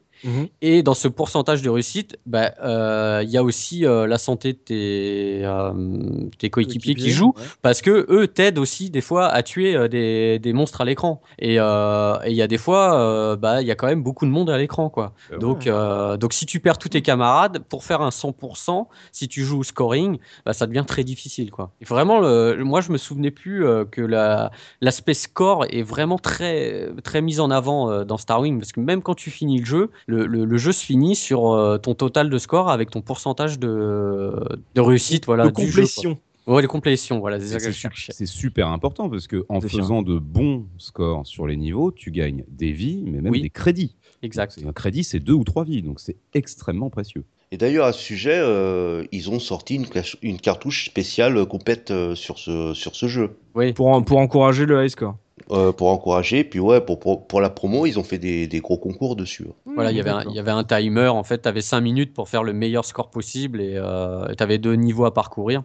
Mm. Et en fait, c'est, euh, bah, ça se faisait beaucoup à l'époque euh, sur les sorties de jeux comme ça, des petits concours euh, dans les magasins en fait. Hmm, D'accord. Euh, T'as parlé de boss, euh, ils étaient intéressants. Généralement, euh, les boss de Nintendo, ils sont simples une fois que t'as compris la petite combine, mais ils sont toujours rigolos à découvrir. C'était un peu le cas aussi dans ce Star Fox? Bah, ce qu'il y a, c'est que les boss étaient assez impressionnants. Euh, c'est ça qu'on peut dire, c'est que bah, c'était des gros polygones, pas franchement pas très beaux visuellement, on va pas se mentir. C'était des grosses structures carrées. alors t'avais, en fait, tu voyais tout de suite leurs points faibles parce que même pour les ennemis euh, traditionnels du jeu euh, classique, en fait, Ouais. t'as une sorte de lumière flashy, tu sais, à l'endroit où est le point faible de l'ennemi. Shoot Ouais. here. Voilà, ouais. en, gros, en gros, c'est ça, quoi. Ouais. Donc, euh, ils étaient pas, je dirais que c'est pas forcément beau, mais c'est qu'ils étaient très impressionnants. En fait, quand t'arrivais euh, face au boss, euh, c'était genre euh, warning, tu sais, euh, Hmm. attention, quoi. T'as la grosse structure qui arrive, euh, donc, et puis la mise en scène des boss aussi, où des fois il fallait, des fois tu rentrais dans des bases. Bon, là, le jeu passait en, on va dire, en conduite automatique. Tu, tu pilotais plus ton vaisseau, tu étais une sorte de, de conduit et Ouais. euh, on t'amenait dans une salle euh, et là tu avais un boss au milieu de cette salle, enfin ce genre de choses quoi. Très impressionnant en tout cas. Fabuleux les boss dans ce jeu. Une incroyable identité. C'est-à-dire qu'il n'y en a pas un seul qui est pareil. Euh, ils se tuent pas de la même manière. Ils ont des patterns. Certains ont des patterns incroyables. Euh, moi, je trouve que c'est une des plus grosses réussites du jeu, c'est les boss quoi. Et ils changent à chaque route. C'est-à-dire que Oui, c'est ça. jamais les mêmes boss. Jamais. Comment ça? Ben, en fonction, tu fais la route 1 qui est le mode easy du jeu, tu enchaînes 6 boss différents, tu fais la route 2, tu refais certains niveaux de la route 1. Voilà, pour te Mm. donner une idée, il y, a des vari- il y a des variantes de niveaux, il y a Mm. certains que tu refais, d'autres qui sont nouveaux, mais y compris dans ceux que tu refais, les boss sont des nouveaux boss. D'accord, c'est des boss par route et pas par niveau. Exactement. D'accord, c'est ça cool en fait ça. beaucoup au total, ça en fait vraiment beaucoup. Super ça, l'idée de pouvoir vraiment choisir, euh, enfin de, de redécouvrir euh, suivant la difficulté que tu prends. euh, Exactement, c'est plus et- du tout le même jeu. Et par rapport à un shmup classique, tu as une replay value qui est complètement euh, différente. Parce que là, tu as quand même trois niveaux qui sont complètement différents. Ah, pas, euh, tu vois, c'est pas un shmup où tu fais une ligne droite et tu l'as parcouru, quoi. Là, tu as, trois. Exactement. t'as- Voilà, Mm. donc. euh, C'est à ça qu'on reconnaît un vrai bon jeu console. C'est-à-dire que c'est- ça a beau être un jeu d'arcade, Star Fox, faut pas se leurrer, hein, c'est un jeu d'arcade. C'est un jeu extrêmement complet, donc il fonctionne parfaitement en cartouche dans une Super Nintendo. Dans les subtilités, il y avait aussi un truc qui était sympa, c'est le, le fait de pouvoir faire le tonneau avec le, la wing qui était hyper important parce que ça, ça- ça te permettait d'éviter des tirs dans des situations où euh, tu te laisserais pris en, en pleine poire. C'est Ouais. indispensable. Indispensable et aussi le fait que les dégâts aient été localisés. Oui, ouais, les ailes. ouais, tout Et à ouais. fait, ouais. Euh, tu prenais euh, quand, quand ça te touchait le cockpit, en fait, ta vie descendait beaucoup plus vite, deux fois plus vite, je crois, que quand c'était juste une aile qui était touchée, Ouais. ou quand tu frôlais le sol ou une structure avec une aile. Quoi. Alors évidemment, bah. par, par contre, quand tu tapais un mur en plein, bah, c'était euh, la catastrophe. Quoi. Ah, les, les- les ailes qui, qui sautent, c'est la- ta vie, c'est fichu. quoi. T'es super lent, tu perds ton, tu perds ton tir. Si jamais t'avais un bonus de tir, c'est horrible. Franchement, ça, c'est le gros stress de, de maintenir ses ailes en vie, on va dire. Eh, Tu peux finir un niveau euh, avec euh, des parties Les de ailes brisées. Ouais, être ailes brisées, balèze. ouais. Faut être balèze pour le finir avec une aile ou deux en moins. Ouais. tu m'étonnes. Ah mais c'est bien ça. En gros, c'est vraiment pas le shmup classique. Tu prends la boulette, euh, t'es mort quoi. C'est- ah oui. Mais ça va un peu plus loin que le UN Squadron où c'était en mode alerte. Tu tu tu tu tu. Ouais, tu- voilà, ouais. On n'est pas dans le encore un peu shmup plus loin. classique, quoi. Mm. Ouais. D'accord. Vous êtes d'accord avec l'appellation rail shooter pour Star Fox? Ouais, ouais, moi, ouais. Ouais, ouais, ouais, ouais, ouais, parce que c'est quand même, euh, dans les niveaux, t'es quand même sur une ligne droite quand même, quoi. Dans ces cas-là, tous les shoot 'em up sont des rail shooters, les gars. Euh, bah, en fait, la différence, Zephyrin, euh, pourquoi on dit rail shooter, c'est aussi pour le comparer avec euh, d'autres styles, d'autres évolutions du shoot 'em up qu'on a appelé à l'époque les shoot 'em up à texture mapping, euh, comme Doom. Ah. Ouais, tout à fait. Et euh, moi, je suis plutôt euh, d'accord avec Dopa, euh, mais euh, c'est vrai qu'en fait, on était complètement dans le rail shooter quand on était sur la vue euh, première personne, en fait. Et euh, Mhm. mais c'est la vue qui m'éclatait le plus aussi. Mais quand justement, moi, dans, dans- dans le gameplay, je sais pas si vous, arrivez, mais euh, on l'a pas dit, mais en fait, le, le vaisseau, il a, euh, il a une sorte de d'aérofrein et d'accélé- de turbo. Oh oui. Et, euh, et moi, je sais jamais m'en servir. À chaque fois, euh, parce que des fois, tu as, des portes qui se ferment juste devant toi, donc soit il faut accélérer très vite ou, ou freiner très vite. Et T'as euh, un problème moi, de je- perspective, toi? Ah mais grave, mais moi à chaque fois je me prends les murs quoi. Moi je dis oh là il faut que je freine, alors je aérofrein, bah laisse tomber en fait je me prends la porte, enfin bon. Mais looping, pour te rassurer, C'est pas du tout instinctif. hein. Euh, Ah, c'est très difficile. Faut savoir. Tu te dis bon là, je suis là. Si je freine, a priori, c'est bon, je vais pas me la prendre. Mais c'est, tu sais, c'est des jeux. Faut refaire les niveaux, les faire en boucle, en boucle, en boucle. Au bout d'un moment, Mm. ça rentre, tu vois. Mais euh, Ouais. c'est pas instinctif du tout. Vous Oh, aviez ça va, ça euh, va. parlé euh, justement de fini de d'armes et tout. Est-ce qu'on peut, comme dans un shoot 'em up classique, euh, récupérer de nouvelles armes, des bonus euh, au fur euh, au fil de l'aventure ou pas? Ouais, il y a des. Bah, après, il y en a pas énormément. En fait, tu as des bombes, donc qui te classiques, hein, qui te balayent, qui te balayent l'écran. Tu as une évolution de ton tir, donc, mais qui est, qui est assez limitée. Tu peux avoir un double tir et après t'as un- tu tires des grosses boulettes là, euh, si tu fais encore l'évolution. Et encore, c'est assez compliqué de les avoir. Ça, parce ça que, se euh, débloque comment? Euh, c'est des items que tu récupères euh, soit en tuant des ennemis, soit des fois il y en a qui sont cachés dans le, dans le décor ou euh, qui apparaissent. voilà, les bombes souvent elles apparaissent sur toi- ta trajectoire, tu as juste à les récupérer. Mm. Tu as une sorte d'invincibilité temporaire aussi, donc tu vois ton Ouais. vaisseau en fil de fer. Donc lui il te permet bah, de. Tu sais, c'est un bouclier tout simplement quoi. D'accord. Euh, Qu'est-ce que tu as Tu as des vies, t'as des vies supplémentaires que tu peux récupérer? C'est une, en fait c'est un, c'est un airwing, c'est une forme de, de, de- d'item en forme de vaisseau que tu peux récupérer. Ça reste par contre très classique hein, dans les euh, dans les items pour un shmup. Il y a rien de, enfin comme ça, il y a rien qui me. Un Looping? Ouais. Il y a un truc que tu peux éventuellement aussi, euh, dont tu peux éventuellement parler aussi, c'est le fait de pouvoir regagner de la vie en cours de stage. Oui, exact. Et un checkpoint. Alors en fait c'est que tu euh, quand Pas tu seul- tues certains Pas seulement le checkpoint. hein, Pas seulement, Oui, ouais, oui, oui, pas oui, seulement, oui, tout à fait, ouais. Quand tu tues des ennemis, en fait, il y a une sorte de halo jaune qui, qui peut s'en dégager. Et si tu passes à l'intérieur, eh ben, ça te, ça te remet de l'énergie euh, à ton vaisseau. Ah. Et donc, et des fois, tu as, on va dire, à mi-parcours, une sorte de halo gris, euh, argenté, gris. Et euh, bah, si tu passes dedans, donc ça te remet de l'énergie. Et en plus, ça te fera un checkpoint si tu meurs devant le boss ou un peu plus loin, quoi. Ouais, donc faut pas le louper euh, pendant que tu es en train de shooter, faut bien repenser à te, Voilà. à te caler, etc. Oui, c'est Bah ouais. donc ça, ces cercles que je loupais à chaque fois. Voilà, bah oui, parce qu'il y en a partout sur l'écran, donc forcément, des fois, tu passes à côté. ouais. En Falmir, sérieux, si tu connais pas le stage par cœur, tu te souviens pas où il est, tu le loupes une fois sur deux. Oui, oui, parce qu'en fait, oui. vu que le niveau avance et que le frein, euh, enfin, quand un niveau avance tout seul, c'est, euh, ah, me mettez pas d'aérofrein, ça sert à rien, les gars. puisque de toute façon, j'ai raté le truc. C'est ou alors fais-moi faire demi-tour. euh, T'as un jeu en 3D, fais-moi faire demi-tour, fais quelque chose. Mais me mets pas un aérofrein et voilà, j'ai raté. Ah, t'as raté, oui, bah le jeu en 3D, laisse-moi faire demi-tour. Non, non, continue Ouais. tout droit.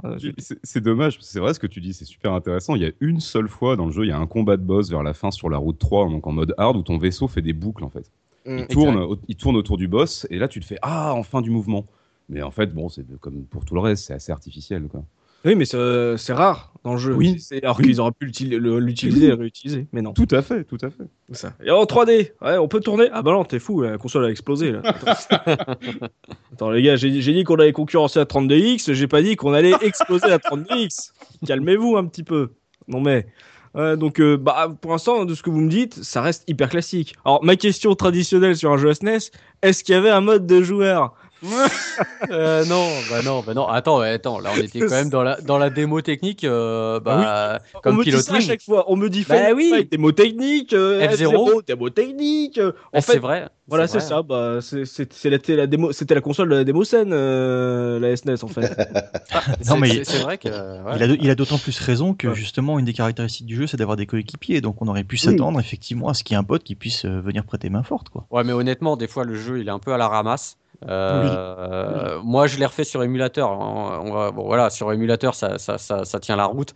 Mais je me souviens que sur la console, des fois, quand il y avait vraiment beaucoup de choses à l'écran, même que euh, à un moment donné, quand je me souviens, le boss final, il te crache des espèces de panneaux là. Il en envoie plein l'écran. Ouais. Et en fait, tellement qu'il y a de, de- de trucs à l'écran, ton tir, quand tu tires, en fait, il ne tire plus. Ça peut plus afficher ton tir. Tu vois ce que je veux dire? D'accord, il ne peut plus afficher la, le, le laser, T'avais une version Voilà. pâle toi? Le blaster. Euh, J'ai joué, j'ai rejoué sur la version pâle, ouais. Ouais, ouais, bah voilà. Et donc, euh, t'as les, t'as les- t'as les boulettes de l'ennemi, mais ton tir ne peut plus s'afficher parce qu'il y a trop de choses à l'écran. D'accord. Donc, euh, T'es juste obligé d'esquiver le temps qu'il y a un peu de moins de, de trucs, quoi. D'accord. Faut être Mm, indulgent avec cette Donc, deux joueurs, c'est- Star Fox, quand même. Ouais. Deux joueurs, c'était même pas la peine d'y Ah penser. ouais. Ce niveau sera en audio description. On va être bien. On est, on est très bien. Ouais, donc, en gros, là, c'est vraiment. euh, Au donc, euh, passage, Oui, vas-y. au passage, les petits clous, il y a un truc super intéressant, parce que Tosmo tout à l'heure a parlé rapidement de Star Glider, était Mhm. donc le premier euh, gros jeu 3D de, du studio Argonaut, donc un petit studio anglais.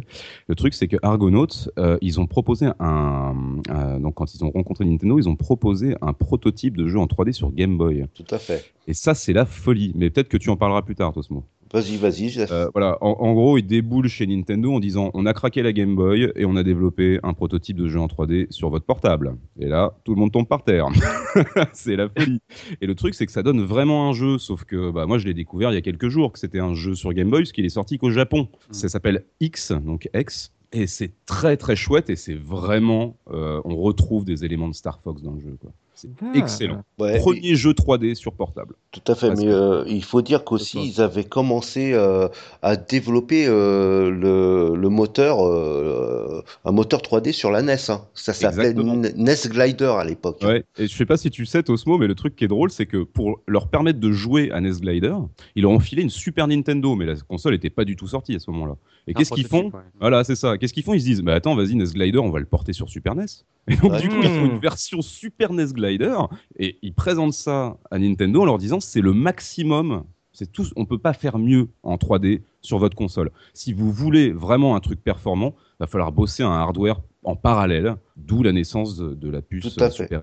Ouais, C'est surtout qu'ils ont dit que eux, ils avaient déjà l'idée de, de la façon de faire le hardware après. Ouais, tout à fait. Ah bah ouais, oui, tout, c'est ça. fait. Il vous manque quelque chose. Bon, ça tombe bien, on est en train de le faire, mais euh, bon, Tout à fait. on va Il pouvoir discuter. Il faut savoir qu'ils ont quand même, euh, bah, avec ce que a dit euh, Zef, en fait, ils ont quand même euh, rencontré euh, Miyamoto et euh, Yamauchi euh, à Kyoto, et c'est là Ouais. qu'ils ont, qu'ils ont pré- présenté le, le projet, et euh, Nintendo euh, les a engagés quand même sur le sur leur R&D 1 quand même là-dessus. hein. D'accord. Mais est-ce que au-delà de faire des jeux, parce qu'apparemment faire les jeux en 3D c'était leur dada, euh, est-ce qu'ils avaient l'intention de mettre du gameplay euh, dans leur jeu Parce que de ce que vous me dites de, pour l'instant de Star Fox, Mais- le premier projet du nom, il est ultra ultra classique. Ouais, mais justement, c'était Argonaut qui était plus dans un délire euh, euh, simulation d'espace. Euh, où, tu pouvais te balader euh, un peu euh, un peu où tu voulais et c'est Miyamoto on en revient à ce qu'on avait dit au début qui a dit non à la moitié du, du projet à peu près du développement Argonaut a présenté le, le prototype donc de, de Star Fox Mhm. et Miyamoto a dit non il nous faut un truc plus arcade quelque chose qui soit plus linéaire. Donc en fait, c'est la branche Nintendo qui a voulu que ça soit un gameplay plus euh, shmup classique, on va dire. Mais il a pas tort hein, parce qu'un jeu, euh, un jeu, une simulation de vaisseau spatial euh, sur SNES, euh, euh, l'espace c'est chiant hein, quand t'es dans. Ben un ouais. Bah, ça Ouais. s'apparente plus à ce qu'on trouvait sur micro, tu vois. Mais voilà, sur Ouais, une ouais. console, pff, pourquoi Mm, faire Ouais, je pense qu'il a eu raison, Et, honnêtement. et puis disons que sur micro, euh, je sais pas si vous vous souvenez, mais c'était quand même pas le top du top. hein. C'est vrai que t'étais en 3D total, mais euh, c'était quand même Star Glider 2. Je l'ai refait justement il y a pas très longtemps pour regarder. Euh, c'est un peu dur, hein. C'est un peu Ouais. dur. Hein. Mais Ah, c'est ce que vous disiez pour vraiment résumer et bien comprendre l'idée, c'est qu'Argonaut a développé la technique, a vraiment fourni tout le code, et derrière c'est Nintendo qui a contextualisé le projet et qui a créé le gameplay. On va dire Ouais. que Nintendo l'a rendu plus japonais, je pense. Complètement, c'est exactement ça. Une console, quoi. Voilà. Ouais.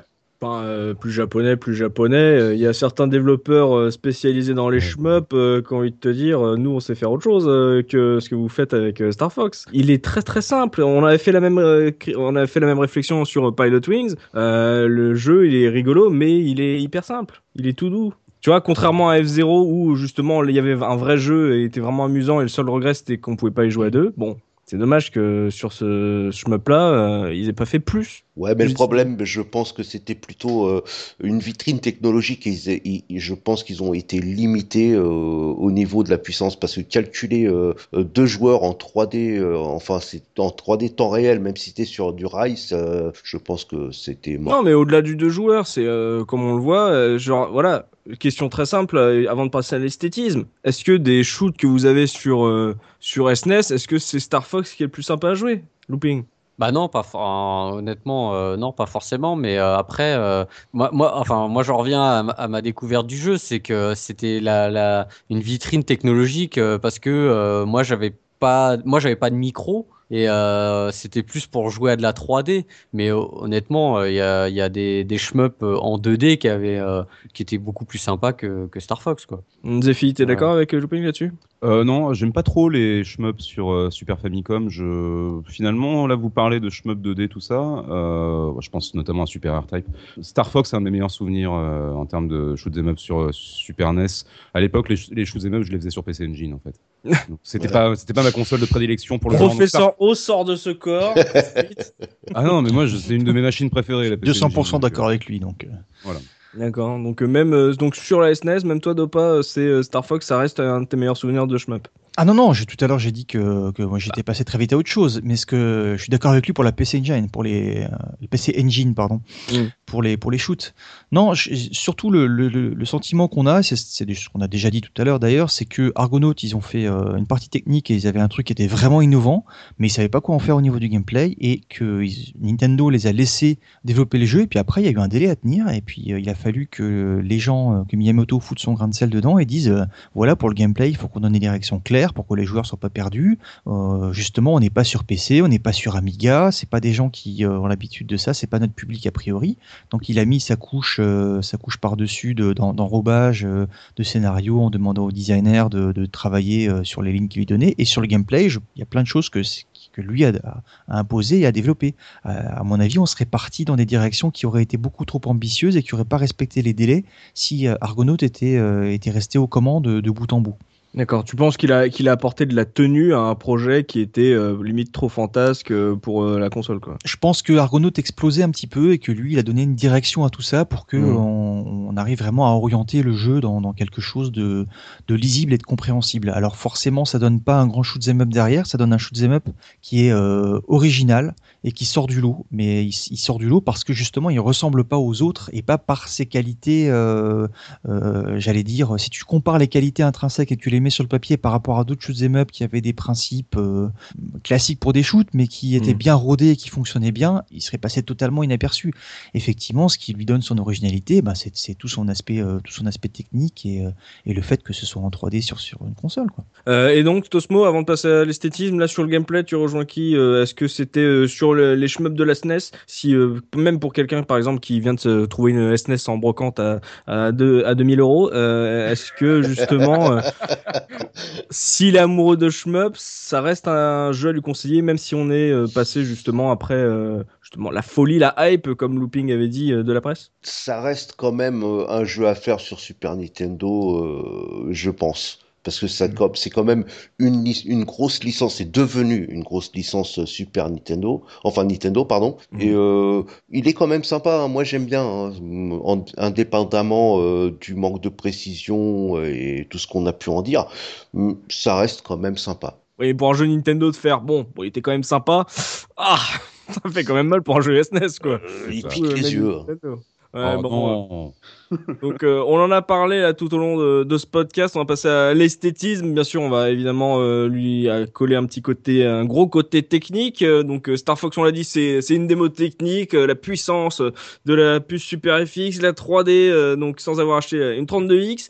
Euh, donc je me tourne vers toi, Dopa. Est-ce que le jeu vieillit bien? C'est toujours un peu le problème quand on en parle des démos techniques, mais est-ce que ça peut être le cas avec celui-là, avec ce Star Fox? Est-ce que la Super FX t'a fait oublier le mode 7 euh, Qu'est-ce qui t'a, voilà, est-ce que t'avais pensé euh, de l'esthétisme de l'époque, le côté euh, les animaux, tout ça? Est-ce que ça, ça se tient? Comment ça, comment ça marche, même, euh, même aujourd'hui, euh, ce Star Fox? Alors, il y a plusieurs sentiments. C'était assez baroque déjà parce qu'effectivement, tu mélangeais de la 3D euh, alors rudimentaire pour l'époque parce qu'il y avait un petit peu de ray tracing, donc de l'éclairage plus ou moins en temps, en temps réel. Il y avait aussi un petit peu de mapping. Il y a certains boss où il y avait du mapping, mais la majeure partie du temps, c'était juste des surfaces qui n'étaient pas mappées. Hein. C'était des surfaces juste euh, avec des couleurs basiques. D'ailleurs, assez dans les tons gris, bleu. En Mhm. dehors des boss, c'était relativement peu coloré. Euh, Ouais. C'était assez neutre. Ça vieillit très mal parce que c'est de la 3D et c'est Oh. Des. Si, si, ça, ça vieillit extrêmement Faut le mal. dire, faut le dire. Non Je suis La- désolé. La 3D vieillit très mal. Quand tu es habitué aujourd'hui pour un joueur moyen euh, que tu as vu The Witcher par exemple, euh, ou même les jeux qui sont sortis plus tard, parce qu'après il faut pas oublier qu'il y a eu toute la génération euh, PlayStation qui euh, faisait de la 3D certes avec des gros euh, des gros pavés de pixels, mais qui faisait tout le temps de la 3D dans tous les sens. C'est quand même un jeu qui euh, qui est resté propre parce que la 3D est extrêmement simple. C'est-à-dire tu mets du fil de fer et puis tu remplis les les surfaces et tu as à peu près Star Fox. C'est c'est taillé à la serpe ou alors ça ressemble à de l'origami quoi pour. euh, C'est un beau jeu Vectrex. Ah, c'est un beau Il jeu. est méchant. Et Il est quoi- méchant. C'est quoi un beau jeu le- Vectrex avec Le, des le- le- le Star Trek Vectrex, c'était très bon. hein. Je l'ai Eh sauré. oui. hein. Ah oui, hein, je l'ai sauré celui-là. Est-ce qu'on dit ça de la 2D dans le jeu vidéo, franchement? Est-ce qu'on compare Space Invaders au dernier jeu de baston des SNK Non. Bon, bah alors pourquoi on fait ça avec la 3D Je suis On peut, désolé. on peut le comparer par exemple au Super au Star Wars de 32X, tiens. Mais c'est pas une question de comparer, de dire et donner une performance. Chacun a ses goûts. Non, Mais ça, je suis d'accord. Oui. Quand tu, quand tu parles de 3D, pour quelqu'un, il faut se mettre aussi dans la peau de quelqu'un aujourd'hui qui va redécouvrir le jeu ou qui va, qui va y retourner. Il y a des trucs qui vieillissent mal. Le cel shading euh, avec 13 par exemple, c'est une technique qui est qui, qui s'est affinée aujourd'hui. Il y a des super jeux en cel shading Absolument. et qui sont adaptés à certaines certaines choses. Et c'est quelque chose qui vieillit assez peu. Les, les Metal Slug, ils vieillissent peu. Ça reste Oui. de la 2D, tu vois, et on l'apprécie. Je pense qu'un que quelqu'un qui regarde c'est la 3D de Star Fox, surtout euh, surtout s'il y joue aussi en version PAL, il va avoir les soucis que- qu'a eu Looping, c'est que euh, et on les avait aussi en version japonaise, hein, même si c'était amoindri. Hein. pâle, donc, voilà. Voilà, mais on, on les avait aussi un peu en version japonaise. On sentait qu'on était malgré tout à la limite. Et puis il y a aussi un a priori personnel que moi j'avais, c'est que euh, la 3D c'était pas super répandu, la vraie 3D en tout cas. Moi, les, les expériences 3D que j'avais à cette époque-là, c'était du X-wing. Et Oui. euh, Ouais, c'est clair. T'as une profondeur de jeu qui est différente, t'as une 3D qui, malgré le fait qu'elle soit à l'époque également basique, est largement au-delà de ce que tu as avec euh, avec la SNES et puis le Super FX. Maintenant, faut pas oublier non plus que c'est pas une machine qui, a, qui avait le même coût qu'un PC. Un PC, ça coûtait euh, 10 000 largement francs. largement 10 000 plus cher, ça coûtait 10 000 francs. 10 ouais. 000 Donc, francs, ouais. C'était pas 10 fois plus cher, mais on est euh, à 6 ou Oh, 7 pas fois loin, le prix. ouais. hein. Donc euh, oui, euh, c'est pour le coup, le rapport qualité-coût, c'était quand même très intéressant. Mais c'est sûr que quand tu avais la chance de de- de- de- d'avoir touché la 3D euh, à, cette époque-là, tu plaçais déjà pas à l'époque Star Fox sur sur le, le state of the art. Je Voilà, vois. donc point de vue esthétique. Et puis il y avait ce mélange aussi un peu pas, très particulier. Moi, je, ça me, ça me- c'est pas que ça me dérangeait, mais ça, ça rendait un, un style vraiment euh, étrange et unique au jeu. C'est que les personnages en dessous, déjà le fait que ce soit des personnages anthropomorphiques, que ce soit des animaux, et puis eux, ils étaient en 2D, tu vois, dessinés style Nintendo. Merci. Et ça, ça donnait un truc, euh, vraiment euh, une patte au jeu qui était euh, très singulière et qui, euh, qui, ma foi, ça c'est quelque chose que j'appréciais dans le truc parce que c'est- c'était Il y a un de la truc. 2D. Il y en a de la 2D dans le jeu. C'est ça, c'est c'est baroque mais c'est bien. Voilà, ça, je- ça j'avais bien, euh, j'avais bien apprécié. Non, mais moi, moi, je trouvais ça un peu bizarre justement de garder des visages euh, en pur 2D avec cet univers euh, 3D mais très épuré. Pour le coup, qui sur les premiers jeux de 3D, je trouve que c'est ça fait partie de ces jeux qui vieillissent le mieux. Moi, euh, quand il vraiment c'est hyper sobre, ça va encore. C'est euh, bon, faut, faut s'accrocher, mais euh, contrairement aux jeux qui essayent d'être hyper détaillés, etc. Quand c'est euh, quand c'est dans l'épure, euh, moi je trouve que ça, ça passe beaucoup mieux. Euh, toi, t'as- apparemment, t'étais pas d'accord avec Dopa sur le coup euh, que ça, qui vieillit trop ce Star Fox. Je- vais pas trop digresser. C'est simplement, tu sais, on parle aujourd'hui, même depuis un moment, de la 2D sans problème. On ressort Space Invaders ou le premier Super Mario Bros. en disant regardez, c'est minimaliste, c'est magnifique, c'est essentiel. Mais moi, j'ai envie de dire la même chose de certains jeux de 3D des débuts, que ça soit sur Micro, que ça soit sur Super Famicom, que ça soit ensuite sur la Saturn et la PlayStation. J'ai aucun problème avec le vieux low poly dégueulasse. Voilà, ça, ça appartient à son époque. Et Star. Fox, c'est exactement ce que tu viens de dire. Moi, je suis complètement d'accord avec ça. C'est un jeu qui, justement, tape dans le minimalisme. Donc, ne cherche pas à, entre guillemets, péter plus haut que ses fesses. euh, et fait les choses bien. Et en termes d'esthétisme, euh, moi, un truc qui m'a frappé dans le jeu, et je n'irai pas plus loin que ça, c'est euh, les boss, justement, euh, qui ont un charisme incroyable. Pourtant, on l'a bien dit, il n'y a pas de texture. C'est des gros blocs, c'est très géométrique. En fait, c'est leur silhouette, le code couleur et les silhouettes des boss, c'est ça qui détermine leur charisme. Et concevoir du charisme à partir d'une silhouette, c'est pas donné à tout le monde. Donc, je trouve que c'est un tour de force. D'accord, donc euh, même avec leurs moyens, euh, ils ont réussi à rendre euh, des boss. En plus, comme tu l'as dit, il y en avait beaucoup, euh, charismatiques et toujours impressionnants quand tu tombes dessus. euh. Ou les ennemis, hein, de manière générale. Les, les- tous les modèles 3D sont globalement bien pensés pour Mm. les, par rapport aux ressources dont ils disposaient. Quoi. Ah, il aime cette 3D euh. Euh, Oh, oui. looping, looping. Toi, euh, est-ce que au-delà de la démo technique, est-ce que l'esthétisme, le, le graphisme de ce Star Fox trouve toujours grâce à tes yeux? Toi, je le vais- grand amoureux du mode Oui. 7 Eh ben, je vais vous décevoir, les gars. Moi, je trouve ça euh, vraiment pas, pas terrible à l'heure d'aujourd'hui. Honnêtement, euh, pour faire mes révisions, euh, oh j'ai trouvé que c'était la plaie. Je, ah ouais, non, mais je, suis- je suis honnête. Je, je, je reconnais que voilà, c'est bah, Star Fox, c'est un précurseur de la 3D quand même sur sur sur console de salon. Mais euh, pour moi, c'est comme la PS, les débuts de la PS1, quoi. C'est euh, vraiment Attention, la 3... il va par... Oula, oula, il va parler de la PS1. Vas-y, vas-y. Vas bah ouais, non, mais je suis désolé. C'est pour moi, c'est de la 3D. À, à, à l'heure d'aujourd'hui, j'ai pas envie de rejouer à ces jeux-là. Je trouve que ça a mal vieilli. Je prends, je prends plus de plaisir euh, à jouer à ce type de jeu. Et mais Star Fox, vilain. Mais non, mais Star Fox, je, honnêtement, on lui, on lui, à l'heure d'aujourd'hui, on voilà, on dit euh, ouais, c'est un bon jeu. Enfin, tu on lui voue un, peu un culte. Ok, il a été à une époque, il a été, euh, il a été mis en avant, il était, il était bien, euh, il était performant, mais oh, franchement, euh, rejouer à Star Fox aujourd'hui, je vois pas du tout l'intérêt, quoi. C'est honnêtement, euh, à part le mettre dans ta collection pour faire joli, mais je suis assez d'accord avec toi, ouais. parce que ah, par ouais. exemple, si je compare un truc, moi à la même époque, donc je, pour ceux qui me connaissent maintenant, j'étais sur Mega Drive et donc sur 32X, nous on jouait à Virtua Fighter sur 32X, ah. qui en plus, bon, c'était de la grosse 3D qui avec euh, des pieds, avec des, des pieds euh, triangulaires et tout, mais Suzuki, il avait imaginé le jeu de combat 3D, euh, il avait euh, trouvé euh, une manière intelligente d'utiliser la 3D dans le jeu de combat. Et pour le coup, j'ai pas l'impression qu'on retrouvait, euh, enfin, qu'on retrouvait ça dans Star Fox. Et, je l'ai dit, le fait qu'on puisse pas se retourner, etc. Mm. J'ai l'impression que c'était un peu vain comme graphisme.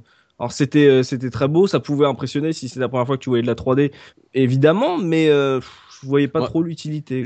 J'en reviens au, au podcast qu'on avait fait sur Pilot Wing. Euh, voilà, moi Pilot Wing, je l'aime bien parce que c'est un jeu que j'ai fait à, à mon époque, mais pour moi, ça a aucun intérêt de rejouer à Pilot Wing aujourd'hui. Star Fox, c'est exactement la même chose. Ça a été bien à une époque, ça a été une démonstration technique pour la Super Nintendo et pour la 3D sur console, mais à l'heure d'aujourd'hui, il y, y, a mieux à faire, même en rétro gaming, quoi.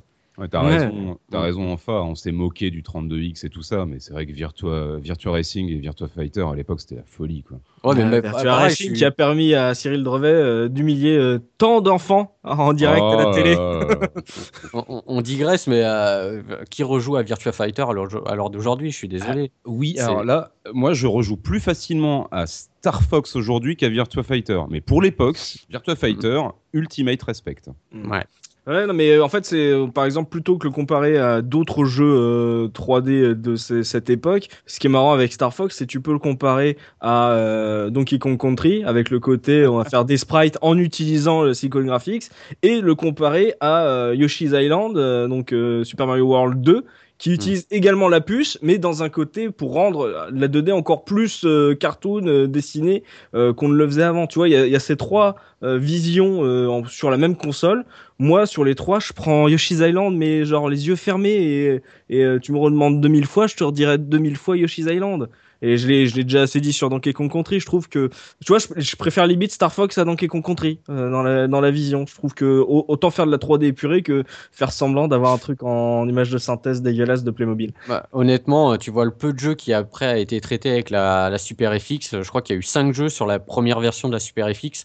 Honnêtement, les autres jeux sont, sont, sont catastrophiques. Il y a des, il y a un jeu de moto. Enfin, c'est, c'est, euh, en fait, ils ont pas su vraiment après tirer profit du du truc, je trouve. Euh, honnêtement, euh, voilà, ils ont, ils ont montré quelque chose de techniquement impressionnant, mais au final, euh, voilà, ça. Ah, c'est surtout qu'il y, y, a deux gros jeux qui voulaient faire dessus et qui finalement sont retrouvés sur N64. C'était euh, oui, Mario, Mario, 64 et, euh, et Wars. Hein. Mmh. Aïe, aïe, aïe, aïe, aïe, aïe, aïe. Mario 64. Non, mais c'est du vol. Franchement, c'est abusé cette histoire. Bravo Nintendo, hein, je ne vous félicite pas, messieurs. Hein. Euh, et toi, Tosmo, dans quel camp tu tranches là sur les, sur les graphismes euh, y a le, le, Looping et Dopa sont vraiment pas fans et Zephyrin, lui, euh, il trouve que voilà, ça, ça reste encore aujourd'hui euh, agréable et que ça, ça fait partie de son temps et que c'est pour ça qu'on l'aime. Ouais disons, pardon, disons que effectivement, pour moi, euh, Star Fox a mieux entre guillemets vieilli que ouais. c'est un jeu que de la PS1. Parce que j'ai relancé une PS1 sur euh, un tube cathodique pourtant l'autre jour. Mmh. Et ça fait quand même encore mal aux yeux. Mais c'est pas un jeu quand même que je, que je referais souvent Star Fox parce que ça a quand même vieilli quelque part. D'accord, mais par rapport à d'autres jeux, donc euh, tu préfères le côté vraiment très épuré euh, voilà, de cette 3D euh, au premier PS1 quoi. Voilà, c'est ce que tu disais toi, c'est un peu plus épuré, donc ça passe un peu mieux, on va dire. Ouais, ouais. Il y a le petit côté un peu coloré en plus, et, et voilà. puis après, en plus, dans dans quand t'es dans l'espace, c'est beaucoup plus simple. Mais ouais, voilà, donc des premiers, des premières tentatives 3D, il a pas trop mal vieilli, mais euh, visiblement, si on écoute euh, Dopa et Looping, c'est vraiment pas un jeu que euh, on peut refaire vraiment avec plaisir, un peu juste pour la légende limite quoi. Ouais, c'est ça. euh, Oui, c'est culture. ça, ouais, ouais. Il faut, Mhm. faut le faire comme Pilot Wings, malheureusement. Et Pilot Wings, c'était le, le mode 7. Encore que, euh, voilà. Mode 7, euh, la puce Super FX, euh, on a compris où on est. C'est ça. Donc, euh, avant de, de passer à la, la revue de presse, on va se faire une petite pause musicale avec Zéphirin, euh, qui va nous parler de la bande-son du jeu. Est-ce que, voilà, est-ce que la bande-son est en 3D Dis-nous tout. Complètement. Alors là, pour le coup, en termes de, je vais parler en termes de production, purement de musique. Euh, Mm. La bande son de Star Fox est excellente. Alors, elle est très très bien composée d'une part, mais donc des thèmes marquants euh, et récurrents. Mais d'autre part, en termes de production, c'est-à-dire que tu as, tu sais, ces jeux Super Nintendo, tu même un jeu Super Nintendo auquel tu n'as jamais joué, on te fait écouter un titre, tu fais ah oui, c'est de la Super NES. Euh, là, dans le cas de Star Fox, tu as ça, tu as les sons typiques de la Super NES, mais tu Ouais. as aussi des sons bien spécifiques qui font que là, tu reconnais la bande son de Star Fox. Rien que ça, déjà, c'est une voilà, c'est une grosse qualité, c'est une grande qualité, je trouve, pour un, pour Oui. un jeu Super NES. Euh, gros taf de ce côté-là. D'ailleurs, le monsieur qui a composé la musique s'appelle Hajime Hirasawa. Euh, il n'a fait que deux bandes son dans sa vie. Il a fait la bande son d'un jeu sur Family, euh, sur Famicom Disk System en 91, je crois, et ensuite Star Fox. Après, il est parti. D'accord. Il est parti, il a fondé son entreprise en 1992, euh, une entreprise qui s'appelle Faith Inc., et dont il est entre autres directeur général et président président. Voilà. Et qui était spécialisé dans la musique et les nouvelles technologies. Et je crois que ça cartonne. Donc le monsieur, plutôt que de continuer sa carrière dans le jeu vidéo, a décidé de fonder sa société et de réussir sa vie comme Bernard Tapie. Et il nous a donc euh, euh, quitté sur euh, l'ABO de, de Star Fox. Comme la ça, folie, mais la folie, parce qu'en en fait, à l'époque, il y avait, tu sais, c'est déjà ces concerts euh, où tu avais les grands compositeurs Nintendo qui venaient euh. Mm. euh, faire de la figuration. Non, non, je suis méchant. Non, non, c'est pas vrai, c'est pas vrai. Je vais me faire taper sur les doigts. Mais en gros, il était invité, lui. C'est genre, il est rentré par la grande porte, genre direct. Ok, tu as fait les thèmes de Star Fox, euh, ça cartonne. On les retrouve d'ailleurs depuis dans d'autres jeux, euh, dans les suites. euh, je pense notamment à- aussi au, au Smash Bros. Enfin, grosso modo, euh, bande son d'inspiration space opéra, tout ce qu'on pouvait trouver au cinéma, à la télé. On a parlé de Star Wars, on a parlé de, de- de- voilà d'autres trucs comme ça. Moi, ça me fait penser à, à la, à la bande son d'Indiana Jones, entre autres. Ah oui? Oui, oui, oui. John Williams, quoi, en gros. Voilà, voilà, voilà, voilà, complètement. Bah, on revient encore à John Williams, on en a déjà parlé dans Beautiful Joe. On- Ça n'arrête pas. John Williams. Ouais, complètement. Tu as des pistes nettement plus atmosphériques que j'adore, notamment qui sont mes préférés. Tu as des trucs un peu plus rock'n'roll. Grosso modo, pour moi, c'est une très grande bande-son Nintendo qui n'a clairement pas l'aura d'un Mario ou d'un Zelda, euh, mais qui a tout le nécessaire. Bon, encore une fois, c'est euh, une opinion personnelle pour créer les fondations d'une future grande série. Ouais. Qui est arrivé finalement. Hmm, Donc Et pour puis- toi, ça a rajouté avec euh, l'univers que toi, euh, t'as plu énormément Oui. euh, quand t'as lancé le jeu. Ex- Exactement, ça, tout va de pair de toute manière. Et les voix, vous vous souvenez des voix des personnages? C'est n'importe quoi. Ça parle en anglais pendant tout le jeu, si vous regardez bien. Il y a les Oui. alertes, les informations. Tu as, je sais plus, alors, le, le général Pepper là qui te dit good luck ou goodbye, je sais pas trop. Ouais, c'était God luck. Ouais, ouais. Voilà. C'était le seul truc qu'il savait dire en anglais. quoi. Ouais. C'est peut-être pour ça que c'était le chef. Et le truc que je piche pas, c'est que ensuite, in game, les héros parlent entre eux. Et là, Oh. c'est le syndrome Chewbacca. C'est-à-dire que tout le monde se comprend, mais nous, bah voilà, on est un petit peu mis à part. Heureusement qu'on a les sous-titres, sinon c'est foutu. Qui, ça. qui est responsable des euh, sound effects dans ce jeu C'est Koji Kondo. Le mec, Sérieux? Ah, vous voyez, le mec qui a fait les musiques de Mario et Zelda. Donc, en gros, est-ce que Koji Kondo est responsable du syndrome Chewbacca? Je ne sais pas. Admettons. Et je termine très rapidement cette partie euh, sur l'OST, la musique et les sons de Star Fox en précisant qu'il y a eu un disque qui est sorti à l'époque. Ouais. Donc le disque a existé, il n'existe plus du tout, jamais réédité. Tu le trouves sur des sites euh, d'enchères japonais entre 7000 et 14 000 yens. En gros, entre 50 et 100 euros, donc accroche-toi à ton slip. Pour un truc qui a jamais été réédité, entre guillemets, pour un gros collectionneur, ça reste encore abordable. Je suis d'accord, mais ça fait mal aux fesses. Effectivement. Ou alors tu cherches sur YouTube, on ne sait jamais. Ça, tu, te- tu fais ton propre rip. Euh, et qu'est-ce que tu vas nous proposer euh, pour l'OST Alors, pour l'OST, on va entendre, bah, entre autres, le, ça va être un medley, en fait. On va entendre le, le Mhm. thème de Corneria, le premier niveau, qui est un des plus, des plus marquants du jeu, un des plus réussis en termes de production et de composition, puis d'autres extraits de stages, de boss. Enfin bon, ça va être la folie. D'accord, bon, on va s'écouter le medley de Zephyrin. On se retrouve tout de suite après pour la revue de presse de Dopamine.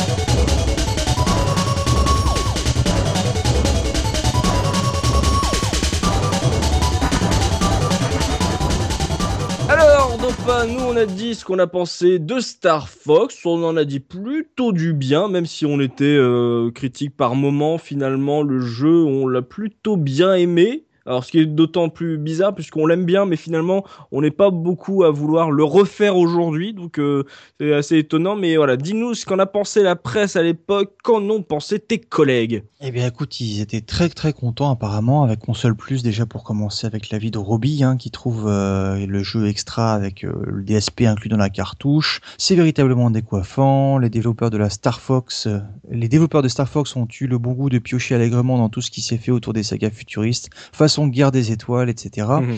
D'ailleurs, ce qui est assez rigolo, c'est qu'il y a une petite euh, capture d'écran à côté où euh, il y a le, le lièvre qui dit Stay Information qui, Ouais. est, qui est une réplique euh, culte de, de, de Star Wars sur l'attaque de la de l'étoile noire. Oui. Donc euh, je sais pas si c'était fait exprès, mais ça tombait à point. Et puis euh, c'est un test qui se déroule sur sur quatre pages avec un intérêt final qui est noté à 96%. Donc ça va, ça va, hein. Que d'éloges, mais pouvait-il en être autrement? Nintendo marque un nouveau point et ouvre la voie avec son Super FX à des jeux d'une toute autre dimension. Bon, il n'y en a pas eu tant que ça des jeux Super FX après, mais on s'attendait à de grandes choses. Alors, qu'est-ce qu'ils nous disent en présentation? La séquence de prologue, la musique, les écrans introduisant et concluant les niveaux servent admirablement le scénario. Euh, 92%, on est à 95 en graphisme, superbe mise en couleur dans toutes les parties du jeu.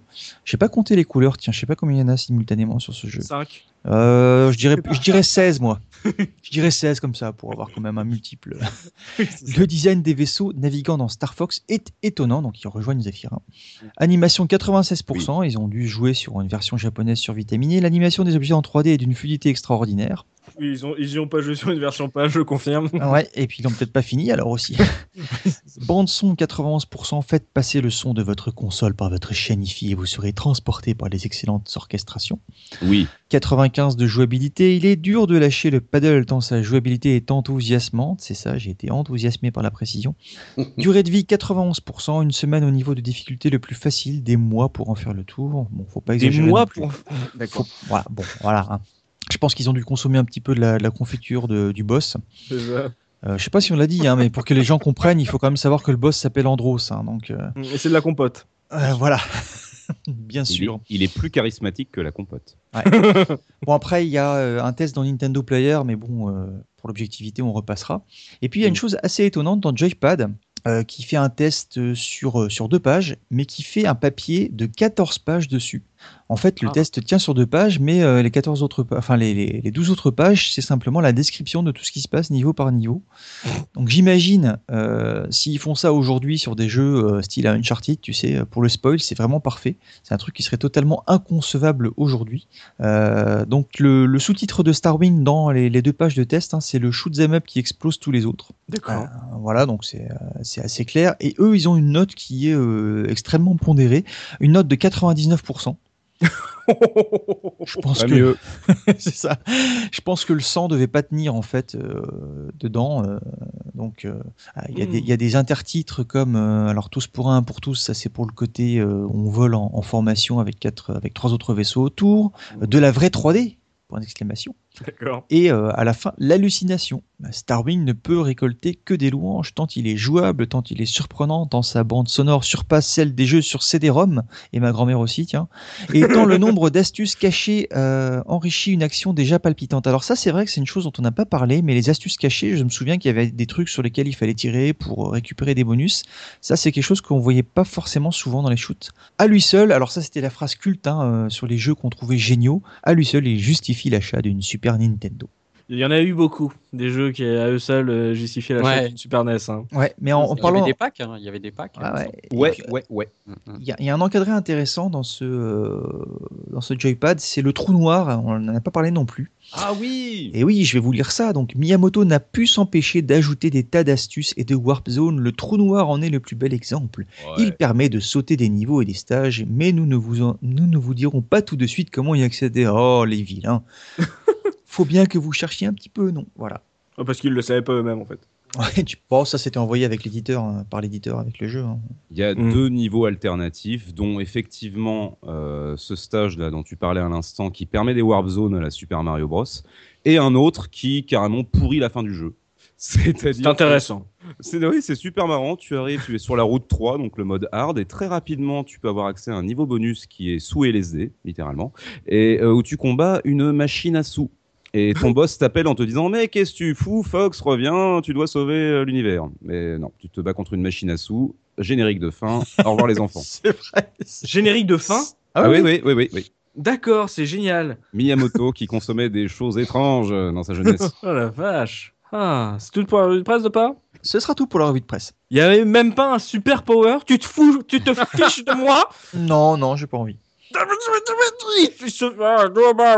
Bon bah tant pis. Alors on va passer aux anecdotes du Papa Looping. Je, je, je, je suis fripon, je suis fripon. Voilà, c'est ça. Je suis, je suis fripon. J'ai pas mon, je n'ai pas eu mon petit, euh, mon Super petit power. super power. Voilà, je, je suis, je suis tristesse. Je suis tristesse. Bon bah on va passer aux anecdotes de Papa Looping histoire de voir si on a oublié des choses sur ce Star Fox ni Looping.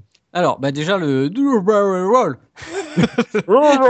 Du- Duo barrel roll, en fait, c'est quand il dit de faire une sorte de looping, euh, enfin un, tonneau. 360 Un tonneau, c'est ça, tout à fait. Et ben, euh, tout simplement, les amis, je vous invite euh, à aller sur Google, pour ceux qui ne le savent pas, et Hmm. taper dans la barre de recherche Google Do a barrel roll. Hein, je vous le dis en français comme ça. Et vous verrez, vous aurez une petite surprise. Voilà. Oh. J'en dis pas plus. Alors, après, autre anecdote. Euh, on a parlé donc de la, de la fameuse cartouche euh, tout à l'heure euh, qui, avait été euh, mis en place pour le lancement du jeu, donc qui s'appelle Star Fox Super Weekend, donc qui était une cartouche un peu particulière, donc qui en fait qui te permettait de jouer que 5 minutes pour faire un maximum de score. Ouais. Euh, il faut savoir que cette cartouche, alors elle existe en plusieurs exemplaires parce que le, le concours avait été fait aux États-Unis, mais aussi en Europe, malheureusement pas en France. hein. Nous, on avait l'habitude, on n'avait jamais ce genre de choses en France. Clair. Euh, voilà. Et euh, donc, il y a plusieurs exemplaires de cette cartouche que, en fait, euh, alors le, le concours aux États-Unis a été fait par Nintendo Power, hein, euh, c'est lui qui faisait souvent euh, ce genre de concours là-bas. Euh, ils ont vendu les cartouches à la fin de, de la promotion, on va dire. Ouais. Et, et on peut en trouver aujourd'hui sur Internet. Et comme ça, par curiosité, été voir à peu près combien ça pouvait valoir. Et j'ai trouvé qu'une offre sur eBay qui n'est pas une offre vendue, hein, c'est une offre actuelle, le gars ne l'a pas encore vendue. Euh, la cartouche est à 1300 euros. Génial. Voilà. euh, Pour un jeu où tu joues 5 minutes. hein. alors moi j'en ai vu euh, des Star Wing compètes. Hein, euh, j'en ai vu une qui est partie à 600, 600 et Ouais, quelques 600 euros. euros. D'accord. Ouais, donc euh, c'est extrêmement cher pour un jeu qui dure 5 minutes. hein. Attention, accrochez-vous. Mais bon, c'est collector. Bon, voilà. Ah bah oui, c'est ça. Voilà. tu as les mêmes trucs sur PC Engine, euh, les fameux cara- caravane, Oui. euh, stage et tout Voilà, ça. ouais, tout à fait, ouais, c'est ce genre de choses-là. Alors, après, euh, je reviens donc sur les voix que Zéphirin a parlé justement dans le jeu, les fameuses voix des personnages, les. Et ben, faut savoir que ces voix, en fait, c'est les voix des devs du jeu qui ont été euh, synthétisées ou dit, je sais pas comment on dit, qui ont été, euh, c'est leur vraie voix Digitalisé. Échantillonné. digitalisées, échantillonnées, voilà, et qui ont été après rendues un peu une voix extraterrestre. Mais c'est les voix des développeurs qu'on entend en fait dans le jeu. Eh, mais il parle vraiment, hein. Il parle vraiment. Je sais pas si vous avez fait attention, genre, je sais pas, Falco qui te dit, genre, tout va bien, il y a pas de problème parce qu'il a pas perdu de vie, bah, il dit un truc. Mais si Mm. jamais il s'est pris les tirs dans, le- dans les fesses, il va dire autre chose.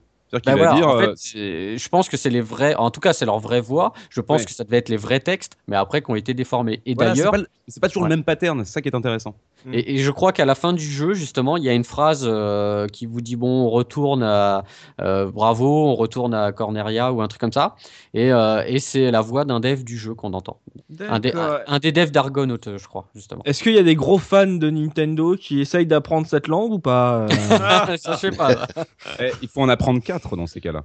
Voilà. plus Donc après, euh, autre anecdote, euh, un petit truc sympa, c'est en fait le, le nom de code de base du Super FX. À la base, euh, la puce Ah. s'appelait le Mario Chip. Donc Mario Chip pour. Alors attention, c'est en anglais, les amis, vous savez. Oh, ça va être génial. Oh, Ah, moment d'anthologie. Accrochez-vous à vos écouteurs. Alors, Mathematical Argonaut, euh, rot- rotation, input et output. Mario. Ah, c'est beau. Voilà. Donc, euh, euh, bon, au final, après, ils ont, ils ont mis Super FX, quoi. Ils se sont pas pris la tête. Oh, le, le pauvre, ils se sont dit, bon, alors, faut qu'on trouve un nom qui fasse Mario. Alors, ils ont cherché pendant deux semaines, et après, bon, non, mais Super FX, c'est bien. ça, voilà, tout à fait. ça. Oh, les pauvres. Et alors, une petite dernière, en fait, euh, bah, juste pour expliquer pourquoi en Europe, le jeu s'est appelé Star Wing, Oh oui. Star Fox. Oui. Bah, c'est tout simplement. Alors, encore une fois, en, en Allemagne, c'est vrai qu'à chaque fois qu'on a parlé des jeux qui Les étaient. Allemands. À chaque fois, on parle de l'Allemagne. Sérieux. Bah ouais. Donc, il y avait un produit, alors je sais pas exactement, j'ai pas cherché, un produit en Allemagne qui s'appelait Starvox. Non, c'est une entreprise en fait. Une entreprise, d'accord, voilà. Et, euh, et donc, bon, bah, comme on l'imagine, bah, pour des problèmes de. Voilà, de. Ah, c'est même pas le même nom? Ben oui, mais euh, voilà. Il est, donc, du coup, pour l'Europe, bah, ça a été rebaptisé Starwing. Et c'est vrai que euh, dans, dans cette émission, à chaque fois qu'on parle de ce genre de censure ou de modification, c'est souvent l'Allemagne qui revient. J'ai Eh l'impression. oui. Ouais. Oh C'est un gros marché, mais bon, quand même, les gars, hein, qu'est-ce que vous Ouais. faites Il y en a une qui est bien rigolote, c'est la blague interne sur le Super FX à l'époque. En gros, c'était euh, ouais, bah, le Super FX, c'est le hardware qui fait tourner Star Fox. La Super Oui. Nintendo autour, c'est une boîte en plastique. hein.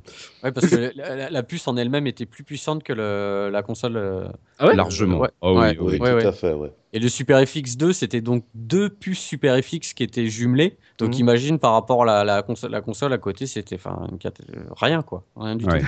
Il disait que c'était en fait la, la console, c'était le- la lime quoi. Oui, Ah c'est ça, c'est ça. Ouais, c'est ça, c'est l'alimentation et c'est la puce qui gère tout. Si vous le permettez, je vais pas du tout détailler parce que je pense qu'on aura l'occasion d'en reparler dans un futur podcast. Mais grosso modo, parce qu'on a parlé d'Argonaut Software, qui n'existe plus aujourd'hui. Hein. Euh, Argonaut s'est fait littéralement voler par Nintendo. Faut, faut le, faut le savoir. Euh, Ils ont ils rien avaient un- touché? si, ils ont touché de l'argent. Je veux dire, ils se sont, dans l'absolu, ils se sont fait voler. Ils auraient pu gagner beaucoup, beaucoup, beaucoup plus d'argent. Ils avaient un contrat pour trois jeux. Il y avait une clause qui était en gros, vous nous appartenez pendant les trois jeux. Et euh, bah, derrière, tu as du vol de code euh, pour Star Fox 64. Euh, les gars d'Argonaut n'ont jamais été payés. Star Fox 2, on n'en a pas parlé, qui a été annulé alors que le jeu est extraordinaire. Et puis plus loin encore, le vol, littéralement, le vol du concept de Super Mario 64. Ah, d'accord, c'est pour ça que tu t'excitais tout à l'heure. Ouais, ouais. Bah oui, parce qu'ils Ouais. ont développé un, un- en fait, un, apparemment un super prototype de jeu, le premier jeu de plateforme full 3D, avec Yoshi, un personnage un peu par défaut, hein, tu vois, ils étaient en interne à ce moment-là, ils bossaient avec Nintendo. Et les gars ont fait, oh là là, vous touchez pas nos personnages. Et puis en fait, derrière, bah, bon, euh, Argonaut a fait croc, bien marché. Mais t'as quand même euh, Miyamoto qui est allé les voir, euh, genre, euh, ah bah, on est désolé de pas avoir pu faire le jeu avec Yoshi, avec vous, machin, tout ça. Merci pour l'idée, en tous les cas. Ah, il est gentil, ce Miyamoto. hein. C'est Nintendo, ce grand, ce grand fabricant de jeux, jouets pour enfants. Je voulais pas, gentil. je voulais pas trop digresser, mais je voulais vraiment placer ça assez rapidement pour qu'on arrête de penser que Nintendo, c'est un peu comme Disney, tu vois. c'est- Mhm. Tout le monde, il est gentil. Non, non, Et- non. Et tu as mentionné euh, Star Fox 2, justement, je voulais juste rajouter un petit mot. On, on parlait justement de refaire euh, Star Fox à, à l'heure d'aujourd'hui. Bah, à la limite, moi, je vous conseillerais de faire Star, Fo- Star Fox 2, qui Mm. est justement euh, plus dans le délire euh, euh, moins arcade, qui est plus ouvert. Euh, C'est-à-dire que tu as une map, euh, tu peux, euh, tu peux te déplacer dans la map un peu où tu veux pour aller à tel objectif, tel objectif. C'est un peu différent. Bah, là, je crois que c'est en, en FX2, donc la 3D est un peu, euh, elle est quand même un peu supérieure. Ouais. Et euh, bah, c'est une, curiosité et la ROM est dispo sur le net depuis très longtemps. Donc à la limite, je vous conseillerais plus celui-là que Star Fox classique, quoi. Hmm. Ouais, bah essayez, ouais, euh, essayez de vous le ça doit se retrouver en plus assez facilement aujourd'hui, Ah oui. donc euh, voilà, essayez-vous à, à ce Star Fox 2 et puis euh, Mm. toujours intéressant Zephy de mentionner un peu euh, Argonaut et euh, que euh, chez euh, Nintendo il n'y a pas que des gens bien, hein. il y a certains foutriquets qui méritaient euh, quelques petits coups aussi et, et rappeler que c'est pas comme l'a dit, comme Disney en fait, euh, c'est pas tout le monde il est beau, tout le monde il est gentil, effectivement. Euh, donc on va parler pognon maintenant avec euh, Ouais Cosmo. Euh, qui va nous dire combien ça coûte si on a envie de se refaire ce Star Fox, euh, euh, que ça soit en boîte complet et tout. Dis-nous tout, Tosmo, qu'est-ce que tu as découvert en faisant tes recherches Alors, bah déjà, je vais demander à mon petit camarade Zef. En loose, tu penses le, le payer combien celui-là? J'en prendrai pour un dollar. Euh, ben, Non, c'est pas le Humble Bundle. Hein. Non, bon. non, non, sérieusement, j'ai j'ai pas réfléchi à la question. Alors, euh, combien je donne pour. euh, alors, quoi, n'importe quelle version En vanilla loose, il a dit. Star Wing Ah, en pardon, pardon, pardon. Voilà, je suis à la ramasse. Alors, en loose, Star Wing ou Star Fox, je te le prends pour. euh, allez, soyons gentils, 10 euros. Ouais, c'est à peu près ça. ça reste cher pour un truc en loose. là. tu peux, euh, tu, Ouais, mais c'est Star Fox. tu Ouais, peux les c'est ça. trouver moins chers, mais en moyenne, c'est ça à peu près. Ouais, bah, il y a eu beaucoup d'exemplaires, hein, je crois 3 millions d'exemplaires, je crois, de Oui, ventes. c'est ça, ouais, ils ont fait énorme. 3 millions en vente, ouais, tout Ouais. à fait. Ah ouais, donc euh, bon, la cote, elle est pas forcément, euh, elle va pas monter bien haut. Et t'as trouvé un petit prix de l'escroc ou pas euh, Un mec qui s'est touché ou pas? Ah oui, alors, euh, un camarade anglais. Les prix étaient en pounds euh, retraduits. euh, C'était sur, euh, sur notre euh, site euh, bien aimé d'enchères, euh, retra- retraduit en euros. Donc c'était Starwing Factory Sealed en Angleterre. Dites un prix. Là, je demande quelqu'un peut-il me dire combien ça coûte Alors, c'est- une boîte quoi? Un, un jeu complet euh, Un jeu complet en, en boîte euh, Factory Sealed, c'est-à-dire euh, sous blister quasiment. Ah, d'accord, ok. Je, je, je connaissais pas le terme. Tu sais, c'est en fait, si tu veux, tu as le petit autocollant aussi, tu sais, sur, sur la, sur, sur la boîte, D'accord, ok. En version US. version On- Starwing. Ah, Starwing. Ah ouais, oh, ça doit valoir une fortune, honnêtement. Les jeux, les jeux SNES en boîte, ça vaut très cher. Je, je, je- je sais pas, euh, 1000 euros. Oh, t'es Ouais. très, très, très, très loin. Le mec, euh, j'étais fou. hein, euh, le mec le vend à 5430,42. Oh là là. Bon, il te fait cadeau des frais de port à 0,01 centime. hein. Ah bah, il est gentil. Gentil. Une grande âme. Je prends, je prends tout de suite. Ah, mais moi, j'achète, hein, Ça, tout de c'est un suite. truc là. de malade. hein. Ça doit être très rare quand même, un Starwing en boîte comme ça. Mais bon. Euh, non, tu en Ouais, trouves ça- en boîte. euh, Après, Ouais. euh, ouais, ouais, t'en trouves en boîte. En boîte, euh, bon, sans, sans que ça soit sous blister, attention. hein. Ça Hmm. va, ça vaut dans les 30, 35 euros. Bon, t'as toujours des mecs un peu plus haut, un peu plus bas, mais euh, c'est à peu près la moyenne 35 euros, quoi. Bon, au pire, vous regardez un, un papier de Mikado Twig sur la case rétro.fr histoire votre boîte. d'économiser pour faire, faire vos boîtes. C'est clair. ça sert, ça peut toujours servir. À moins que vous soyez euh, genre partisan, genre non, non, c'est, je veux sentir l'imprimante euh, de l'époque. Euh, je, je veux sentir le, le goût du carton, tu vois. Non, parce que sinon le jeu il est moins bien. Voilà, c'est ça. Euh, prenez la jaquette US. En plus, moi, je préfère la jaquette US que la version pâle. euh. Euh, mais sur les jaquettes US, ils font toujours plus la gueule, les personnes Nintendo. Bah, il y, a Oui. il y a Fox tout seul, je crois, sur la Ah version. ouais, c'est nul. Bah, j'aime bien. moi. Il a la posture un peu, il regarde en l'air, genre, euh, je vais conquérir le monde. euh. c'est ça, ça veut dire que le mec qui a fait la jaquette, il avait pas du tout joué au jeu, quoi. Ouais, mais ça rappelle, ça rappelle moins Thunderbirds du coup. Oui. Ils sont en groupe sur la, Ouais, la sur la version euh, pâle. pâle. Ouais, Mm. j'aime bien. Ah, mais il y a marqué Starwing, quoi. Ouais, j'ai des goûts de merde. Euh, donc euh, un gros prix de l'escroc là c'est je pense que c'est pour l'instant le plus gros qu'on ait trouvé euh, sur Ouais, cette ouais, saison ouais, 5 ouais, là, ouais, 5 tout à 000 euros. Bon une broutille hein, une petite broutille et Ouais. sinon ouais donc euh, une dizaine d'euros même en loose 30 euros en boîte c'est ah, on va dire j'aimerais dire c'est un jeu SNES un jeu Nintendo SNES euh, à Voilà. part bon si voilà, si t'es Link to the Past et- etc mais euh, c'est les prix quoi Et à, c'est- et à noter que, comme euh, l'a dit euh, Looping tout à l'heure, hein, euh, les, les cartouches donc compètes partent, mais partent euh, à don- des bons prix. hein. Donc 678 euros, 400 euros, ça part. hein. voilà, pour 5 minutes de jeu c'est Ouais, ça fait un- cher ça fait cher la minute hein. c'est des prix euh, on va dire classiques à part ton prix de l'escroc quoi Euh, voilà. Celui-là, euh, il était très fort. C'est ça, si vous aimez le plastique, euh, voilà. On fait un bon prix en Angleterre, on est bien. On a taclé l'Allemagne et l'Angleterre sur ce podcast. et le Japon aussi, avec Nintendo, on a taclé tout le monde. Exactement. C'est la saison du clash. Ok, c'est- tout pour l'Arius, Tosmo? Ouais, ouais, j'ai rien d'autre. Eh ben, c'est sur ces 5000 euros qu'on va euh, terminer ce podcast consacré à Star Fox. euh, mais vous pouvez bien sûr euh, poursuivre la discussion, chers auditeurs, dans les commentaires sur la case rétro.fr. On vous y attend pour discuter avec vous. Merci à tous mes chroniqueurs d'avoir participé à cette émission et merci à vous, chers auditeurs, de nous avoir suivis. On espère qu'on vous a fait passer un bon moment, qu'on a su faire ressurgir quelques vieux souvenirs chez vous. Limite, vous donnez tout simplement envie de découvrir le jeu par vous-même si vous êtes familier de la saga, mais que vous avez jamais fait euh, ce premier épisode même si on a plus tendance à vous conseiller d'essayer le Star Fox 2 qui est jamais sorti officiellement. Euh, nous, on se donne rendez-vous dans 15 jours pour un nouveau podcast de la case rétro. D'ici là, n'hésitez pas à vous abonner à notre chaîne iTunes pour ne pas rater nos prochaines émissions. Et si vous nous laissez une note, un commentaire, ça sera encore mieux. Et n'oubliez pas notre slogan, le rétro gaming est l'avenir des consoles next-gen. Salut, salut Salut Salut. Au revoir.